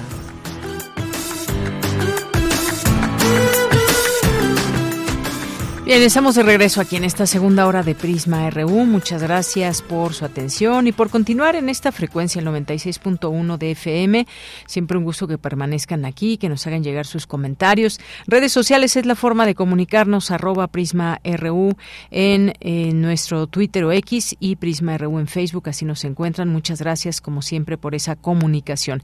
Nos escribe Gabani. Saludos a todo el equipo de Prisma RU. Qué bueno que ya hay precandidato en Movimiento Ciudadano. De eso se trata, de tener más propuestas y no solo coaliciones de partidos políticos para no perder su registro ante el INE. Eh, pues así es, porque algunos ya se hicieron tan chiquitos que, pues bueno, si no es porque se agarran de un partido más grande, pues ya hubieran perdido su registro, como lo han perdido en otros momentos otros partidos. Gracias, eh, Gabani. Abelina Correa, muchos saludos. Javier Flores, a nuestros amigos y amigas del CIALC UNAM, eh, de este Centro de Investigaciones sobre América Latina y el Caribe Caribe, a nuestros amigos allá eh, que trabajan en esta eh, en Leyenda Pop. Muchas gracias también. César Soto nos dice el conflicto armado por delincuentes en Guayaquil, Ecuador, en un estudio de, de, televisión, parte de organizaciones de traficantes colombianos y mexicanos ante la detención de un dirigente y traficante ecuatoriano y no remitirlo antes a un penal de mayor seguridad. Bueno, pues ahí todo esto importante de darle seguimiento a cuáles pueden ser las razones, que son muchas, muy variadas. Este tema de la violencia. Javier Flores nos dice, la cuesta sí nos cuesta, por más que hice austeridad en el presupuesto, todo subió, la verdura, la fruta, el jitomate está en más de 40 pesos, el kilogramo, el tomate 29 eh, pesos, cebolla 25 el kilogramo y más salsas en la canasta básica. Bueno, pues Javier, ya escuchábamos ahí un poco de lo que nos decía también el, el maestro en economía sobre este fenómeno que sí pasa y muchas veces podríamos decir que a mucha, mucha gente es no generalizado, pero sí le pasa a muchas personas que pues se gasta de más a final de año eh, pues por las razones que ya sabemos son las fiestas decembrinas desde posadas regalos y un montón de cosas que de pronto llega enero y dijimos y decimos dónde quedó el dinero qué hicimos con él bueno pues una un abrazo solidario Javier Flores José Alonso Galvez Torres también muchos saludos Lorenzo Sánchez nos dice estoy convencido oyendo eh, a la doctora Soriano que el neoliberalismo no termina por decreto u ocurrencias.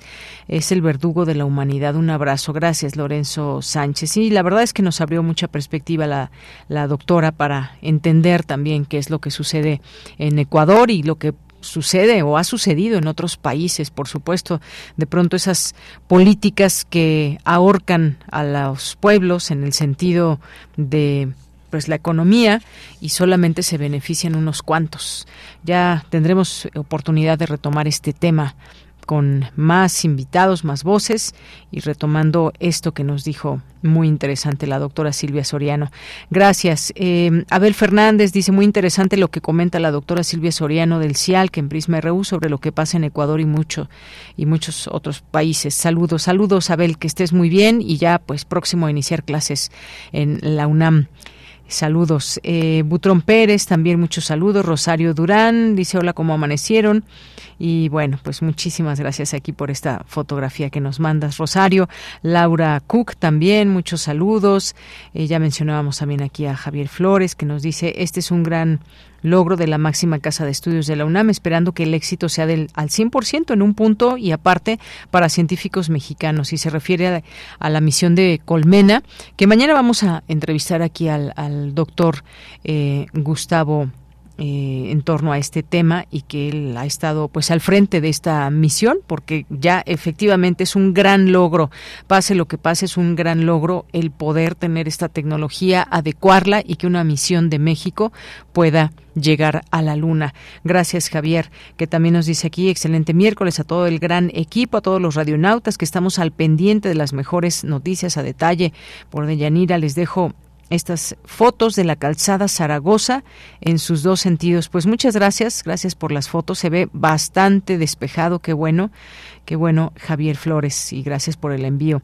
Eh, también justo ahora, contenido de calidad, Sunset que nos escribe aquí en Twitter, le mandamos muchos saludos.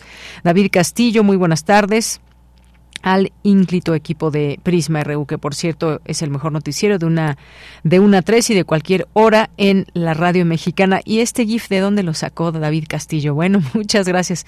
Seguramente por ahí lo tuvimos en algún momento y lo, lo retomó. Muchas gracias. Génesis Kelsey Tadiono, eh, ¿Quién más por aquí? Eh, Gustavo, Madison, muchas gracias. Rebeca Vega y a todas las personas que se sumen. Les, les seguimos leyendo con mucho gusto. Karen Sea y saludos nos manda Mónica Cavazos, que nos está escuchando, escritora que hemos tenido aquí en estos espacios. Síganla, conozcan su obra. También tiene por ahí un blog. Gracias, Mónica Cavazos, por escucharnos y te mandamos un abrazo desde aquí. Bueno, pues nos vamos ahora a la información en esta segunda hora con la sección de sustenta. Investigadores universitarios desarrollan productos con granos no convencionales como el mijo. En esta entrega de Sustenta, Daniel Olivares, habla de la importancia de este tipo de cereales y sus características nutritivas. Adelante.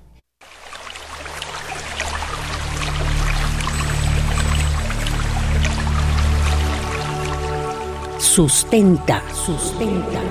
Innovación universitaria en pro del medio ambiente.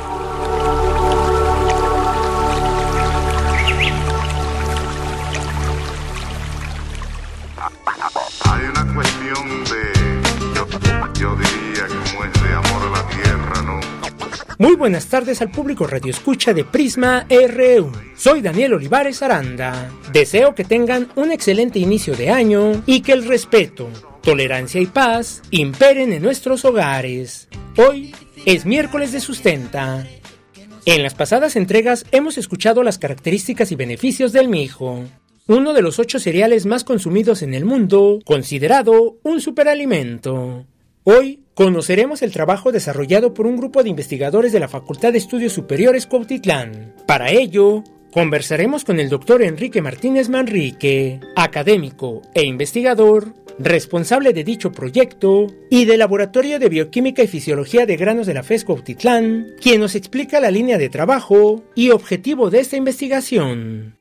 En nuestro grupo de trabajo en el laboratorio tenemos una línea de investigación que es el desarrollo de nuevos productos elaborados con granos no convencionales. Y el objetivo de esta línea de investigación es generar alimentos que sean más nutritivos, pero que sean de alto consumo o sean tradicionales. ¿Por qué? Pues para contribuir a la disminución del sobrepeso y la obesidad en nuestra población. Esta investigación ha permitido desarrollar productos como pan, botanas y cereales para el desayuno, que de manera tradicional se realizan con harinas refinadas y grandes cantidades de azúcar.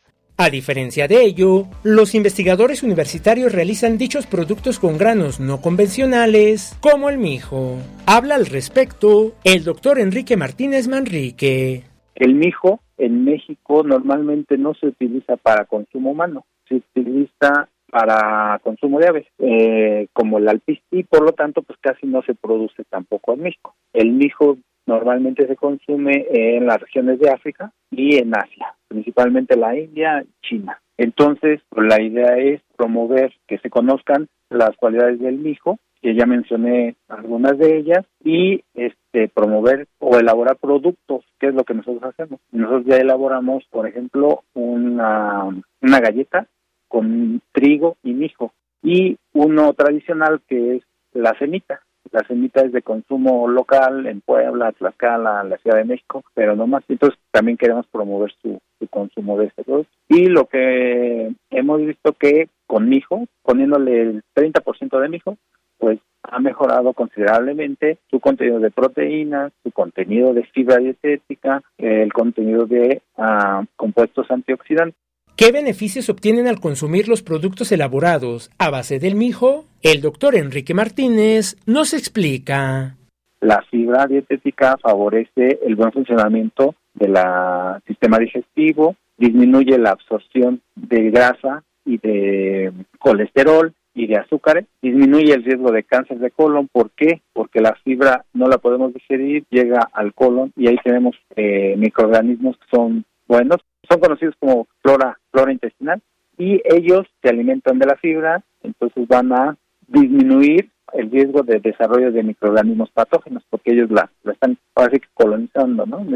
Los compuestos antioxidantes se ha visto que son importantes porque evitan lo que se conoce comúnmente como estrés oxidativo, producir radicales libres que son compuestos muy reactivos y que entonces van dañando células, van dañando proteínas, grasas, todo lo que se puede. Y está relacionado con diferentes enfermedades, el estrés oxidativo, unas de ellas el Alzheimer, el Parkinson y en general el envejecimiento, porque eso va matando las células. Y la proteína que pues nos sirve eh, para la generación de tejidos en general, ¿no? Músculo, células, etcétera. Entonces todo eso lo tiene el mijo y al ponerlo en estas galletas que hicimos, en el, por ejemplo la semita, pues vemos que lo, lo aporta, si lo está aportando, pues quien lo consuma pues no solo va a, consumir carbohidratos y grasas, sino todos estos compuestos que ya mencioné, antioxidantes, fibra y proteína. En la próxima entrega de Sustenta conoceremos si el cambio climático afecta o no la producción mundial del mijo. Además, Conoceremos todos los detalles e importancia de nombrar al 2023 como el año del mijo por parte de la Organización de las Naciones Unidas para la Alimentación y la Agricultura, la FAO. Recuerda que si tienes alguna duda o comentario, puedes compartirlo a través de las redes sociales de Prisma RU o directamente en mi cuenta de X. Me encuentras como arroba Daniel Medios TV. Feliz año 2024. Para Radio UNAM, Daniel Olivares Aranda. Hay una cuestión de Yo, yo diría como es de amor a la tierra. Dos de la tarde con 17 minutos. Vamos a la información internacional a través de Radio Francia. Relatamos al mundo. Relatamos al mundo.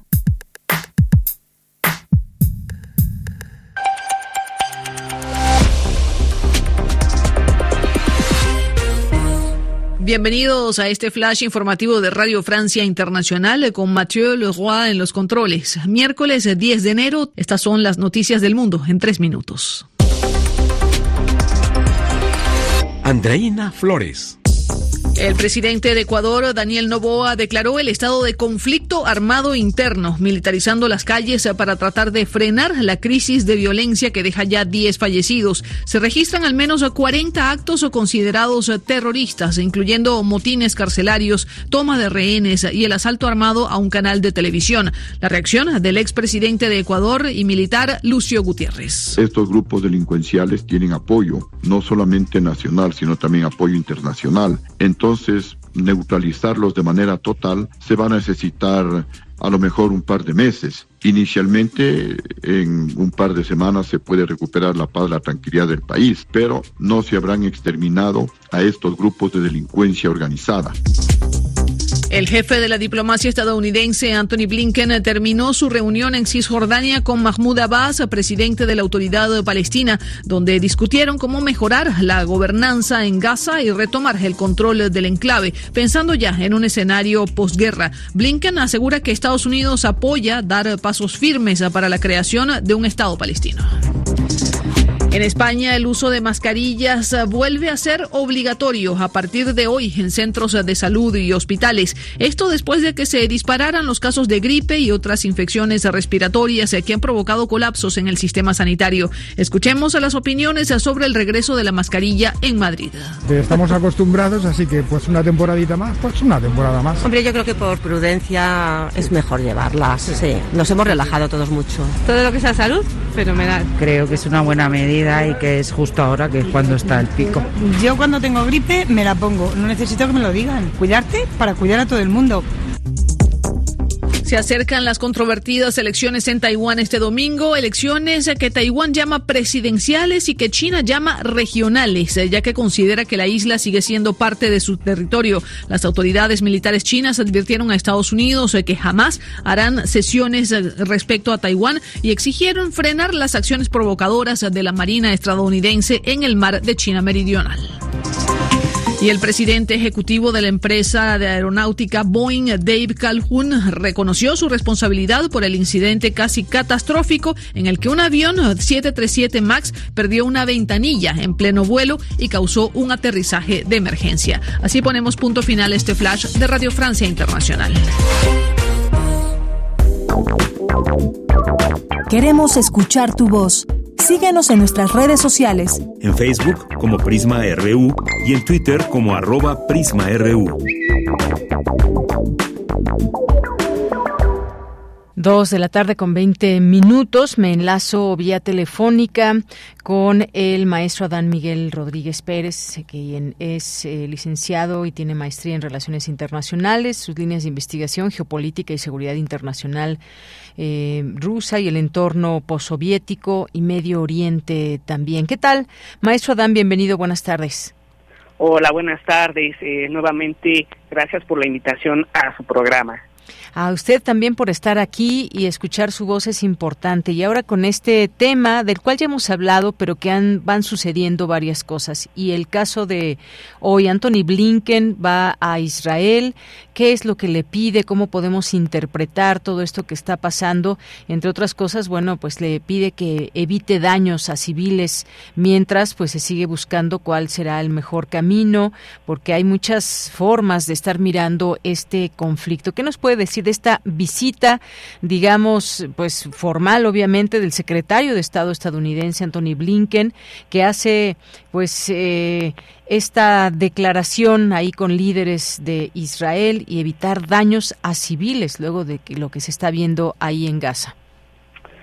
Sí, bueno, esta gira que hace Blinken es una de las varias que ya ha hecho a la región, eh, si no mal recuerdo, la cuarta.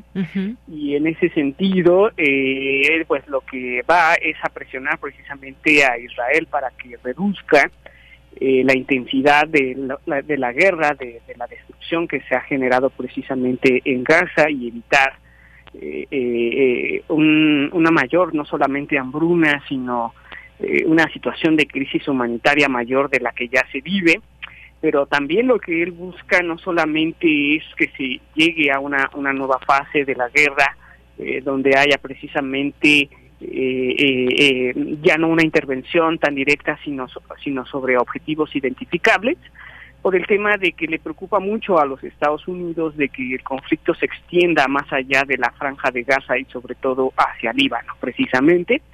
Y bueno, ese, ese es el contexto en donde va a presionar a Israel para eh, eh, eh, evitar más pérdidas de vidas humanas, un, nuevo cambio en, en, la estrategia militar. Parece que la presión de Estados Unidos hacia Israel ha surtido un poco un poco de efecto, en realidad no mucho, pero el gobierno israelí también mantiene una postura de, sobre todo hacia adentro, de, de mantener la guerra, por supuesto.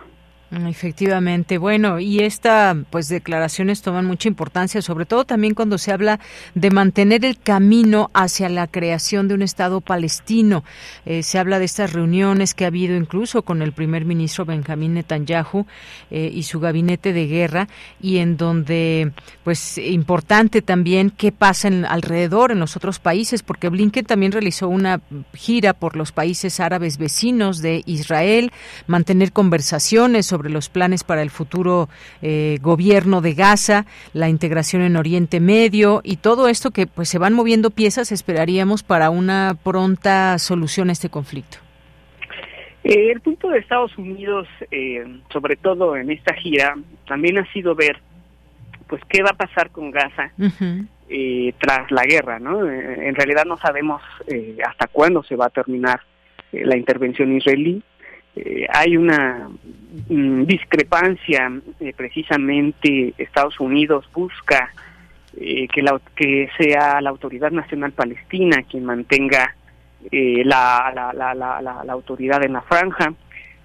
también ha buscado em, de nueva cuenta hablar sobre la idea de la negociación de dos estados, pero en la práctica y en la realidad eso no se ve tan posible ni a futuro eh, cercano ni, ni, mucho menos, eh, por dos cuestiones sobre todo. En principio, la inviabilidad territorial de Palestina, que eh, hay colonias, como ya hemos comentado en otras ocasiones, hay colonias judías, por ejemplo, en Cisjordania, pero también hay una mm, visión dentro del mismo ejecutivo de Benjamín Netanyahu de ciertas posiciones, sobre todo de los ultraconservadores, de los eh, ultrarreligiosos que quieren una ocupación israelí de la franja. Entonces, eh, si bien los países árabes a donde ha viajado eh, eh Blinken, como ha sido, por ejemplo, Arabia Saudita, Jordania, otros países de la zona, como la propia Turquía, pues sí abogan por la idea de, de, negociar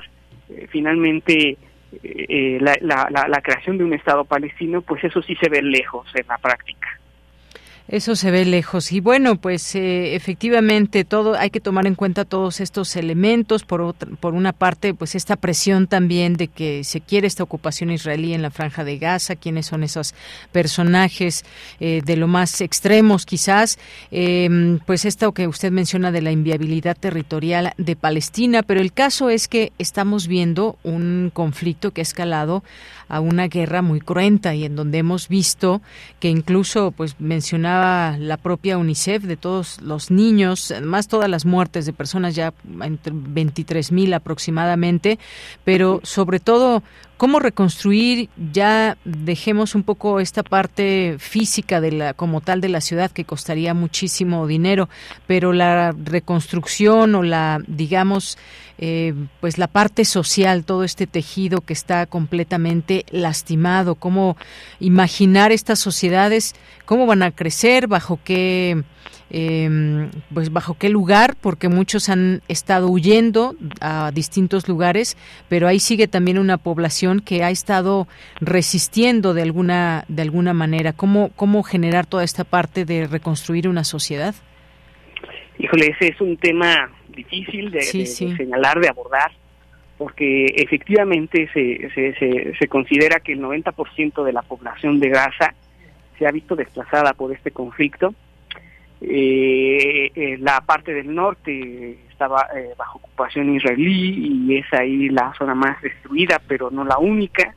También estos desplazamientos, pues como usted señala, han provocado la, la, muerte, se calcula alrededor de 9.000 niños dentro de esta dentro de estos 23.000 que se calcula que han habido y es un tema muy complicado saber cómo poder eh, rehacer eh, el tejido social y la integración social eh, una vez terminado el conflicto, porque va a haber secuelas, va a haber secuelas de la guerra. los palestinos van a vivir ya no el 60% de la ayuda humanitaria internacional que llega ahí, sino va a ser más la gente que viva de esa ayuda humanitaria. Eh, va a haber eh, muchos niños que se hayan quedado sin sus padres, sin sus madres o, familias destruidas. Y eso no es un tema tan fácil de solucionar. En realidad, en la práctica se tendría que ver con un esfuerzo de negociación en el que finalmente los palestinos eh, tuvieran la libertad y el derecho de coexistir con los israelíes, pero es un tema pues que sí vamos a ver cómo las instituciones internacionales sobre todo eh, pues manejan en, en, ese sentido porque eh, por el desplazamiento de las personas y toda la reconstrucción que se tiene que hacer. Inclusive hay algunos países que se oponen, por ejemplo, a que haya una migración mayor de, de, de, gazatíes hacia, hacia, hacia el exterior, porque eso significaría eh, eh, em, eh, que el territorio de Gaza pudiera ser colonizado por Israel y la no construcción de un Estado palestino, pero sí es un tema que, que, que, que, costará mucho tiempo lograr, por supuesto, y además pues seguirá existiendo un odio, por supuesto, entre ambas poblaciones que eh, derivará en otro tipo de situaciones y conflictos. Efectivamente, y de pronto uno se pregunta cómo, cómo pasará la historia este conflicto. Bueno, ha habido muchos conflictos a lo largo de la historia de la humanidad, pero en particular ahora este que estamos viviendo de cerca porque pues nos toca en este presente tratarnos de acercar a estas realidades. ¿Cómo pasan a la historia estos conflictos?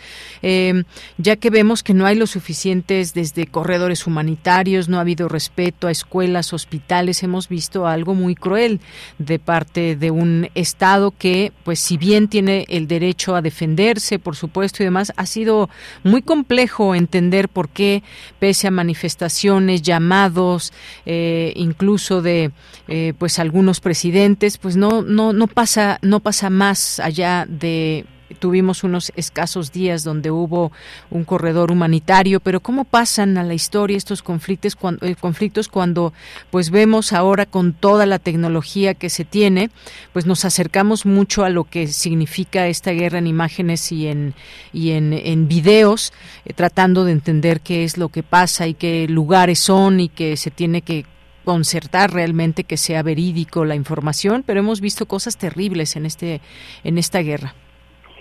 Yo creo que los conflictos eh, de ahora, porque no es el único sangriento que hay, pero debido a el reducido espacio que donde viven los palestinos y la crueldad que se ha zanjado en este conflicto, eh, eh, yo creo que los conflictos ahora tienen una situación em, que antes no podíamos mencionar del todo y es precisamente el uso de los medios de comunicación que nos informan de lo que está pasando y que en realidad eso será la historia de quien venza, el que escriba precisamente eh, eh, eh, cómo se verá este conflicto. Pero no solamente eso, yo creo que también en, en, en, la actualidad esa información que sale a través de, las redes sociales, de los medios de comunicación, comienzan a ver que Israel no es la víctima precisamente del conflicto, sino es el victimario y en ese sentido pues Israel se asemeja también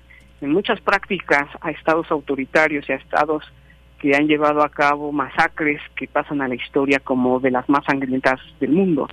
Y bueno, eso eso eso pues también tendrá una repercusión en las futuras generaciones de Israel porque inclusive este conflicto eh, eh, eh, es visto en, muchas partes de la sociedad israelí como el 11 de septiembre de Israel, ¿no? Se sienten vulnerables ellos también, pero sin lugar a dudas la comunidad internacional no ha hecho lo suficiente para detener el conflicto.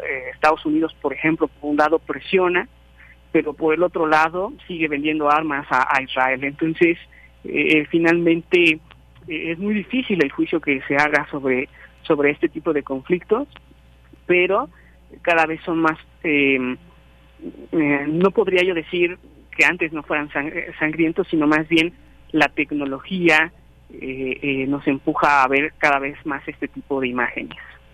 Efectivamente. Y bueno, algo que usted mencionaba también y que hemos, cuando uno trata de informarse de cerca y de manera pues contundente o veraz de lo que está en, en, esta, en este conflicto, pues vemos también una parte mediática que es digna de comentarse. De pronto, pues no, que es, eh, se hablaba de que incluso en Israel mucha gente no puede tener acceso a lo que realmente está pasando, lo que está haciendo realmente Israel.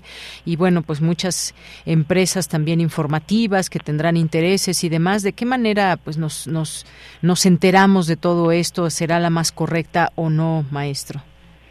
Bueno, el gran problema es eso que usted misma señala, ¿no? El hecho, por ejemplo, del cerco informativo que tiene Israel con respecto a lo que sucede en Gaza, ¿no? En realidad eh, hemos visto el asesinato también de, periodistas en la franja y los medios de comunicación internacionales no pueden entrar a, Gaza. Eh, mucho de lo que conocemos se da precisamente a través de videos, de lo que los corresponsales propios palestinos hacen llegar al mundo, eh, pero pues en realidad eh, no sabemos bien a bien qué es lo que está sucediendo al 100% en el territorio de Gaza. Y bueno, eh, efectivamente esta manipulación que se hace a veces de los medios de comunicación hace que nos lleguen noticias a medias y eso hace que no tengamos del todo una claridad de lo que está sucediendo.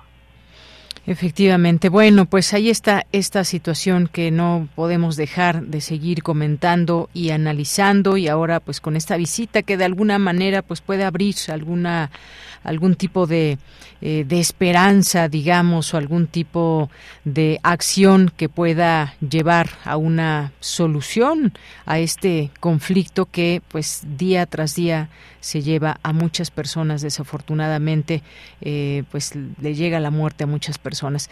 Maestro Adán Miguel, muchísimas gracias por estar aquí en Prisma RU. No, muchas gracias a usted. Hasta luego, que esté muy bien. Hasta luego. Fue el maestro Adán Miguel Rodríguez Pérez, eh, licenciado y maestro en Relaciones Internacionales y sus líneas de investigación, geopolítica y seguridad internacional rusa y el entorno postsoviético de Medio Oriente. Miren, rápidamente les comento esto que está eh, dando a conocer el Instituto de Ciencias Nucleares de la UNAM. Dice de última hora ya estamos a 310 mil kilómetros de la Tierra, es decir, a 80% de la distancia Tierra-Luna. México con Colmena ya está en el club de los pocos países en el mundo que han llegado tan lejos. Esto amerita un Goya. Y bueno, pues aquí dice el Instituto de Ciencias Nucleares, deja tus palabras de aliento para nuestros académicos y estudiantes que colaboran en este gran proyecto que dirige Gustavo Medina Tanco, porque ya estamos preparando la segunda y tercera misión a la Luna. Así que métanse a las redes sociales del Instituto de Ciencias Nucleares para dejar sus palabras de aliento a quienes están participando en todo eso, quienes han participado, quienes siguen participando en todo este monitoreo ahora de la misión Colmena. Bien, pues continuamos. Prisma RU. Relatamos al mundo. Vamos ahora con la sección Saludarte y en esta sección nuestra compañera Virginia Sánchez aborda el tema de la obesidad infantil.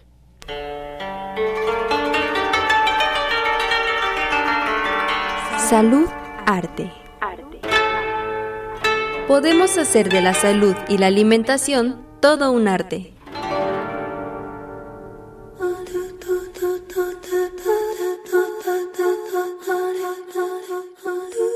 Hola, ¿qué tal? Muy buenas tardes, apreciable auditorio de Prisma RU. El Fondo de las Naciones Unidas para la Infancia, UNICEF, reportó que entre 1990 y 2023 la obesidad y el sobrepeso infantil en México aumentó un 120%, lo cual colocó a nuestro país en el primer lugar a nivel mundial en obesidad infantil, afección relacionada directamente con la alimentación desde la gestación. Así que en esta ocasión vamos a abordar este tema porque si decimos que la infancia es el futuro de este país, vale la pena replantear, valorar y transformar su alimentación para que el futuro sea alentador y con mejores expectativas vitales. Para ello platicamos con el doctor Juan Carlos López Alvarenga, profesor asociado de la Universidad de Texas y experto en el tema, quien destaca que en México se ha reportado que desde la infancia las personas se ven expuestas a dos situaciones. Por un lado a la pobreza, a la disparidad social y a la falta de alimentos o la falta de alimentos saludables, lo cual modifica la forma del cuerpo. Por ello hay personas que tienen obesidad por la forma en que se alimentaron desde la infancia y personas que a pesar de ser delgadas, el metabolismo de su cuerpo es como si fueran obesos, debido a la disparidad en su alimentación, por lo que es en la infancia donde se manifiestan estas dos vertientes, la desnutrición que existe todavía y una alimentación inadecuada. En la etapa de la infancia es el momento en que se gesta cómo va a ser la obesidad en el adulto. Y entonces vemos que desde ese momento, de que está el niño dentro de la mamá, la forma como ella se alimente, si tiene alimentos o no, si está ingiriendo mayor cantidad de hidratos de carbono, muchas azúcares, por ejemplo, o si la madre tiene hipertensión, todo esto va a afectar al bebé. El momento que nazca va a tener una predisposición para tener problemas metabólicos en abundancia. Entonces vemos que la etapa de la infancia es sumamente importante porque va a determinar desde ese momento cómo va a ser en el futuro su historia metabólica, digamos. Cómo es que va a irse presentando esto a medida que él vaya creciendo, cuando vaya cambiando a la pubertad, cuando vaya cambiando a la etapa adulta. El experto señala que se distinguen dos tipos de geografías. Una que se conoce como pantanos de alimentos no saludables, que refiere a zonas que están llenas de comida rápida, de alimentos ricos en energía, de alta densidad energética en grasas y carbohidratos. Y la geografía conocida como desiertos de alimentos saludables, zonas en las que se pueden buscar alimentos saludables, pero no se encuentran. Ambas situaciones, destaca, llevan a las mujeres embarazadas a alimentarse de forma no saludable, y esta situación, por ende, afectará toda la vida del o la bebé en gestación. Un bebé que está creciendo en la madre, el primer trimestre empieza a formar lo que son las papilas gustativas y hasta el final de ese trimestre empieza a tragar el líquido amniótico, que es el agua donde está dentro de la mamá. Lo que la madre ingiera también a través de la placenta va a llegar al bebé, pero también el líquido amniótico va a tener nutrientes que el bebé empezar a ingerir y va a empezar a tener estímulos en el segundo trimestre a nivel de las papilas gustativas y de todo el tubo digestivo. La forma de alimentación va a determinar también cómo va a percibir lo que es el, tubo digestivo desde la lengua y también se han encontrado que en el tubo digestivo existen receptores de sabores, no solamente es en la lengua. Y todo esto pues la madre va a ir determinando qué va a ir encendiéndose o apagándose en el bebé. Otra situación que se manifiesta en nuestro país es que a los bebés no se les alimenta exclusivamente con leche materna. Se calcula que solo el 1% lo hace durante los primeros meses de vida, mientras que el 75% de los bebés ya probaron alimentos azucarados. Esta situación, aunada a lo que se conoce como exposoma, también determina la afectación en su salud. Entonces vemos cómo hay una cultura donde se intenta meter el azúcar en el bebé desde etapas muy tempranas, en vez de cumplir las recomendaciones que pues se han sugerido con todo esto. Desde que estamos en el útero materno, todos los alimentos y también a lo que la madre se exponga, por ejemplo, en Ciudad de México, contaminación, o por ejemplo en lo que es Torreón, el exceso de arsénico que puede haber en el agua. Entonces, cada zona geográfica puede tener diferente exposición a sustancias químicas. Y entonces el conjunto de todas estas exposiciones en útero, cuando el bebé nace, el tipo de agua con que va a ingerir, los alimentos que va a tomar, y a medida que vamos creciendo, toda esa exposición con el ambiente lo que conocemos como exposoma. la exposición al ambiente. Entonces todo este exposoma se va acumulando en el bebé desde que está en la madre. Finalmente el especialista enfatiza que las causas del problema tienen que ver con la disparidad que estamos viviendo y para atenderlo señala algunos puntos importantes como la educación, la actividad física, aprender a leer las etiquetas nutricionales, el subsidio económico de alimentos nutritivos, así como la restricción de alimentos no saludables y la importancia de un entorno social saludable. En la siguiente entrega abordaremos estos puntos. Para Prisma RU, Virginia Sánchez Machuca en colaboración con el nutriólogo Juan Luis Carrillo. En la producción, Rodrigo Aguilar. Nos vamos ahora con la siguiente sección, Ciencia Real, con Dulce García, que en esta ocasión nos habla, todo está en la mente, la vida de Stephen Hawking. Adelante. Ciencia Real. Más allá de las verdades, están las realidades. Capítulo 1. Todo está en la mente.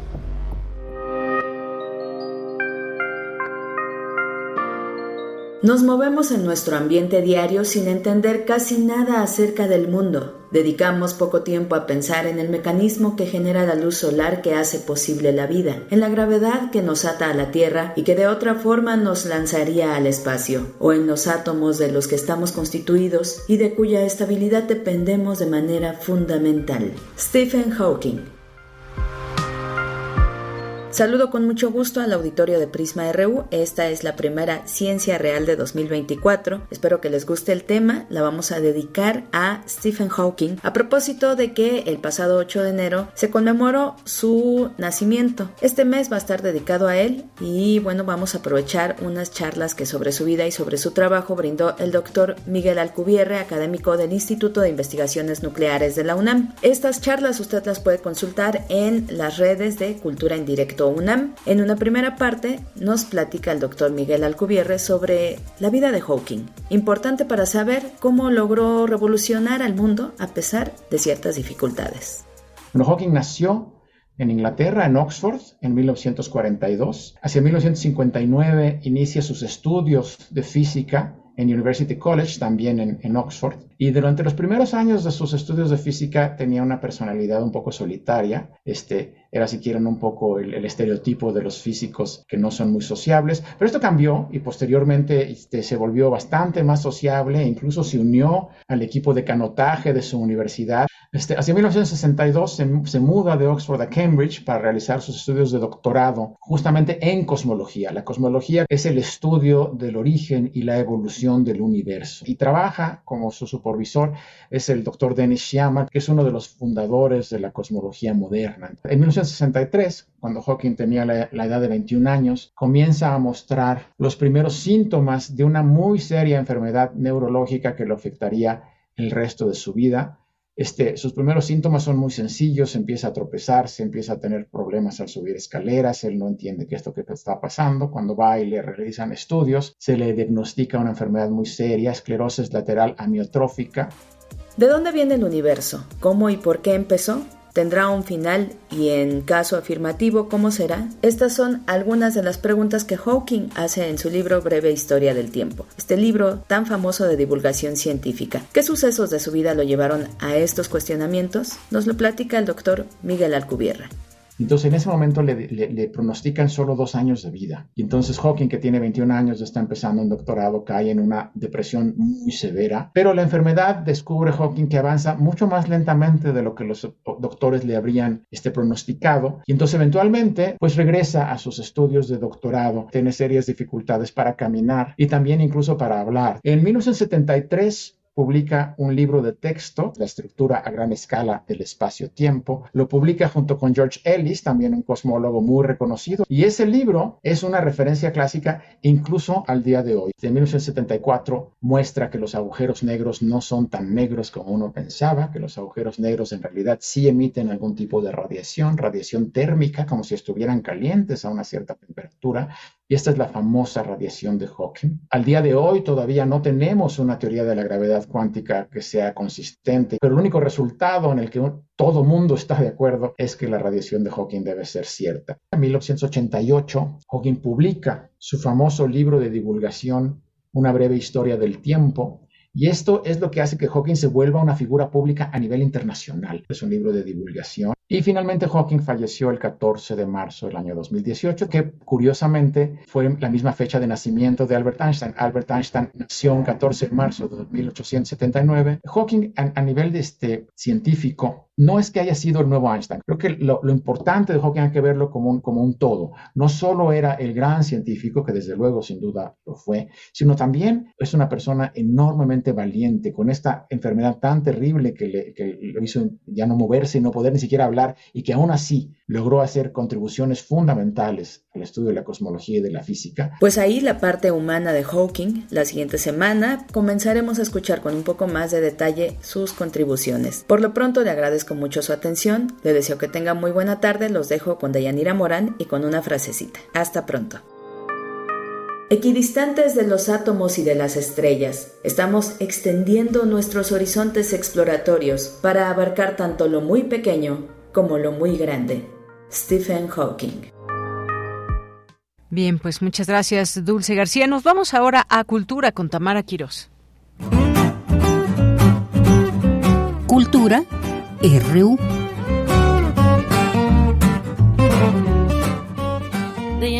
Gusto saludarte y saludar al auditorio de Prisma RU. Esta tarde les traigo una invitación para realizar un recorrido en una exposición virtual. Como muchas, muchos de ustedes seguramente ya saben, el Museo Universitario Arte Contemporáneo tiene una sala virtual que es su sala número 10. Y en este espacio se está presentando Madre Dron de Patricia Domínguez. La práctica de esta artista se caracteriza por identificar aspectos de la violencia capitalista para intervenirlos y resignificarlos en imaginaciones de resistencia y sanación planetaria. Con Madre Drone se plantea la posibilidad de imaginar una nueva era fundada en relaciones recíprocas interespecie que reinventa nuestra relación con la tecnología en beneficio del colectivo y en defensa de la vida. Como preámbulo, el impacto de la actividad humana, que es consecuencia de los ritmos del capitalismo, ha violentado el equilibrio del sistema planetario en escalas insostenibles.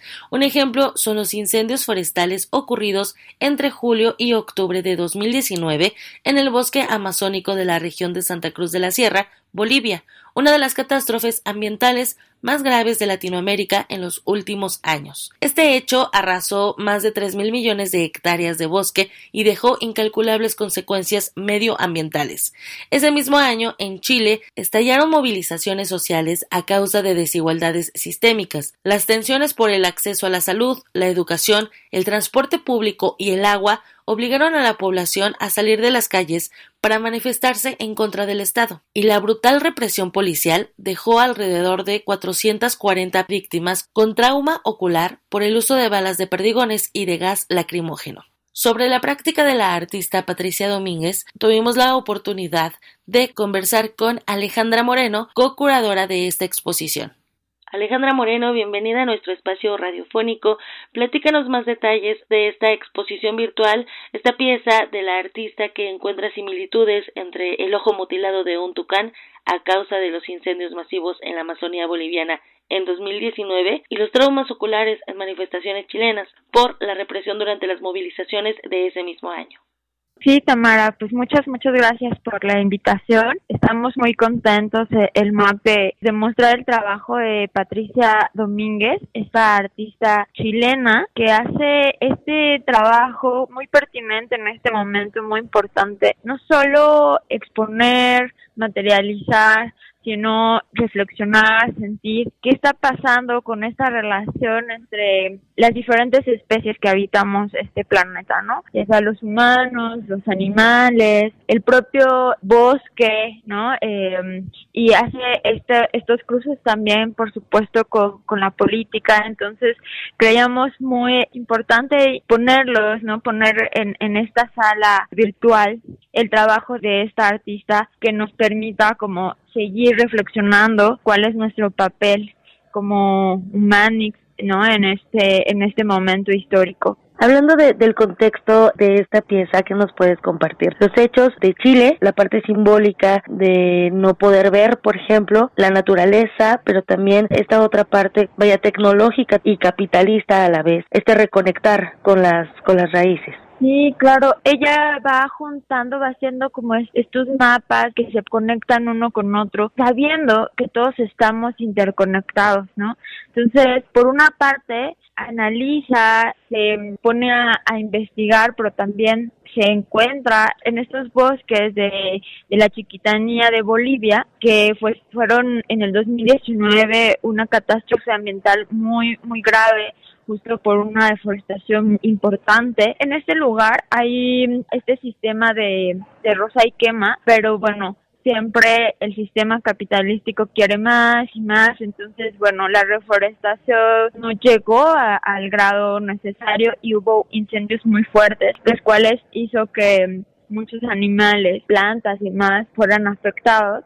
Entonces, ella trabaja con este, este hotel medicinal eh, y centro de, rescate de animales que se llama Biotermal de, de Aguas Calientes en Bolivia y este lugar trae a los animales heridos que solos no van a poder subsistir, ¿no? Algunos están ciegos, algunos están quemados. Entonces ella convive con estos animales y con los, digamos, que acompañan, que curan, que, cuidan a estos animales. Y empieza a ver esta relación entre quién es el guardián, si los animales, los que cuidan estas tierras son los animales o nosotros cuidamos a estos animales, ¿no? Entonces hay toda esta conversación muy rica entre especies. Por otro lado, en ese mismo año, las revueltas de Chile fueron muy, muy fuertes, por supuesto por temas económicos, temas de educación, de transporte público, había unas tensiones muy, muy profundas en el pueblo con el gobierno de Chile y salieron a las calles las personas a protestar y el Estado chileno pues generó ataques a estas personas que protestaban y muchos de estos fueron el resultado de que las personas tuvieran trauma ocular por perdigones y por gases lacrimógenos. Un total de 440 víctimas de esta represión policíaca, pero Patricia Domínguez empieza a hablar también con estas eh, personas afectadas y de alguna forma no para nada justifican lo que lo que sucedió, estaban bastante molestos por por todo el proceso que la violencia que habían recibido, pero también se estaban organizando y de alguna forma decían que si ese era el, costo de, de vivir una vida más digna, de que se movilizaran las cosas, pues no importaba su vista, ¿no? Entonces, a partir como de, de esta relación entre un tucán ciego que estaba en, en, en los baños este, medicinales, en el hotel medicinal, estas personas que perdieron su visión, hace esta conexión diciendo que probablemente la siguiente generación va a estar más sensible a otros a otros sentidos, a otras formas de percibir el mundo y la visión que ya estaba demasiado atrofiada, pues iba a como a dar un salto, ¿no? Entonces es muy muy rico como ya no es un blanco o negro, sino más bien se empieza a complejizar, la tecnología no es el enemigo, la naturaleza no no tiene este sentido de, de bondad solamente, ¿no? Sino más bien todos estamos en el mismo lugar y tendríamos que aprender a relacionarnos con la tecnología, con los animales y entre nosotros humanos. Por supuesto. Alejandra, también que nos puedes compartir cómo se enlaza esta exposición, sobre todo en la reflexión, en la discusión de las ideas, pero también de las violencias y del pensamiento internacional, ¿no? De, de otras culturas, hablando, por ejemplo, de esta artista, ¿no? Que es chilena y que se está presentando a través de la, de la sala de es virtual. Todo el mundo la, la, la puede conocer, pero está trabajando en conjunto con el MUAC, con este recinto universitario justo es un buen momento para reflexionar qué sigue, porque es importante como imaginarnos otros, otras formas de estar. Es valioso tener en cuenta el contexto, nuestra historia, y el, el resultado como justo de estos procesos, ya sea del capitalismo, pero también del el patriarcado, de, ¿no? Todo, pero ¿y qué hacemos? ¿No? Es es muy importante encontrar otras medidas, formas de estar, de defender también la vida, ¿no? La vida que no solamente es la de los humanos, ¿no? como en este marco estamos todas, todos, todos pensando, ¿no? Reflexionando sobre estos diferentes contextos, nos parecía muy fortuito que haya estado como mostrado Patricia Domínguez justo porque está pensando en contextos de, de, Bolivia, de Chile, de, de, Latinoamérica, que justo el video nos remite también a nosotros, aunque, aunque estamos hablando, por ejemplo, de Bolivia, ¿no? Mucho nos da sentido en nuestro contexto a otros lugares del mundo, pero probablemente haya una como organizando una nueva generación se imagina una madre dron. ¿Qué es una madre dron? Ya, ya ustedes lo verán en la pieza, pero es una, una mezcla entre las hierbas medicinales, la sabiduría como de los, de los ancestros, de los animales, pero también la tecnología. Es como una estrategia de juntar todo en un, en un lugar y sacar lo mejor que tenemos en este momento para imaginarnos nuevos futuros, ¿no? Cumplir estas posibilidades más amables con todos. Muy bien, Alejandra, pues vamos a dar difusión para que nuestro auditorio se acerque a Madre Dron, que conozca más del trabajo que han realizado en conjunto desde la sala 10, desde el MUAC, junto con Patricia Domínguez, y también eh, pues reflexionar acerca de estas otras posibilidades. Te agradezco que nos hayas tomado la llamada y que nos hayas también ampliado este panorama sobre esta pieza. De verdad, muchísimas gracias. No, pues un gusto. Muchas, muchas gracias por, por la difusión, Tamara y pues ojalá y, la disfruten. Va a estar ahí disponible para, pues como tú dices, para todo el mundo. La exposición virtual Madre Dron está disponible en la sala 10, la sala virtual del Museo Universitario Arte Contemporáneo, hasta el 17 de marzo de 2024. Hasta aquí la información. Que tengan excelente tarde. Hasta mañana. Hasta mañana, pues ya nos despedimos. Muchas gracias por su atención, muchas gracias por confiar en este espacio informativo. De 1 a 3 de la tarde aquí nos encuentran de lunes a viernes con mucho gusto con toda la información. Gracias al equipo que hace posible estas transmisiones en vivo, en la producción Marco Lubián, en la asistencia Denis Licea, en los controles técnicos Arturo González, en nuestras redes sociales Iván Martínez y Ángel Torres, en la continuidad Enrique Pacheco y aquí en los micrófonos se despide de Yanira Morán. Pues le esperamos mañana en punto de la una con más información. Gracias a las personas que nos siguen escribiendo aquí por el Twitter, Caleidoscopia, muchos saludos, Andrés también. Y bueno, pues ya mañana tendremos toda esta información que nos pregunta también Aldo Serrano Cuenca, que dice se está difundiendo en redes la noticia del fallecimiento del doctor Sergio García Maínez. También vi un desmentido. ¿Saben algo al respecto? Pues efectivamente algunos medios ya traen esta, esta nota, la eh, justamente hablan de esto. Eh, y bueno, pues sí, para no dar alguna información errónea, bueno, pues algunos lo dan de ya eh, esta información que pues está aquí Sergio García Ramírez, y bueno, pues muchas gracias. Y Sergio García Maínez está confundiendo uno y otro. Bueno, pues para no, para evitar cualquier confusión, le damos a conocer toda esta información el día de mañana con todos los detalles. Por lo pronto, gracias, buenas tardes, buen provecho. Yo soy de Yanira Morán, lo espero mañana en punto de la una. Radio UNAM presentó Prisma RU. Una mirada universitaria sobre los acontecimientos actuales. Prisma RU. Relatamos al mundo.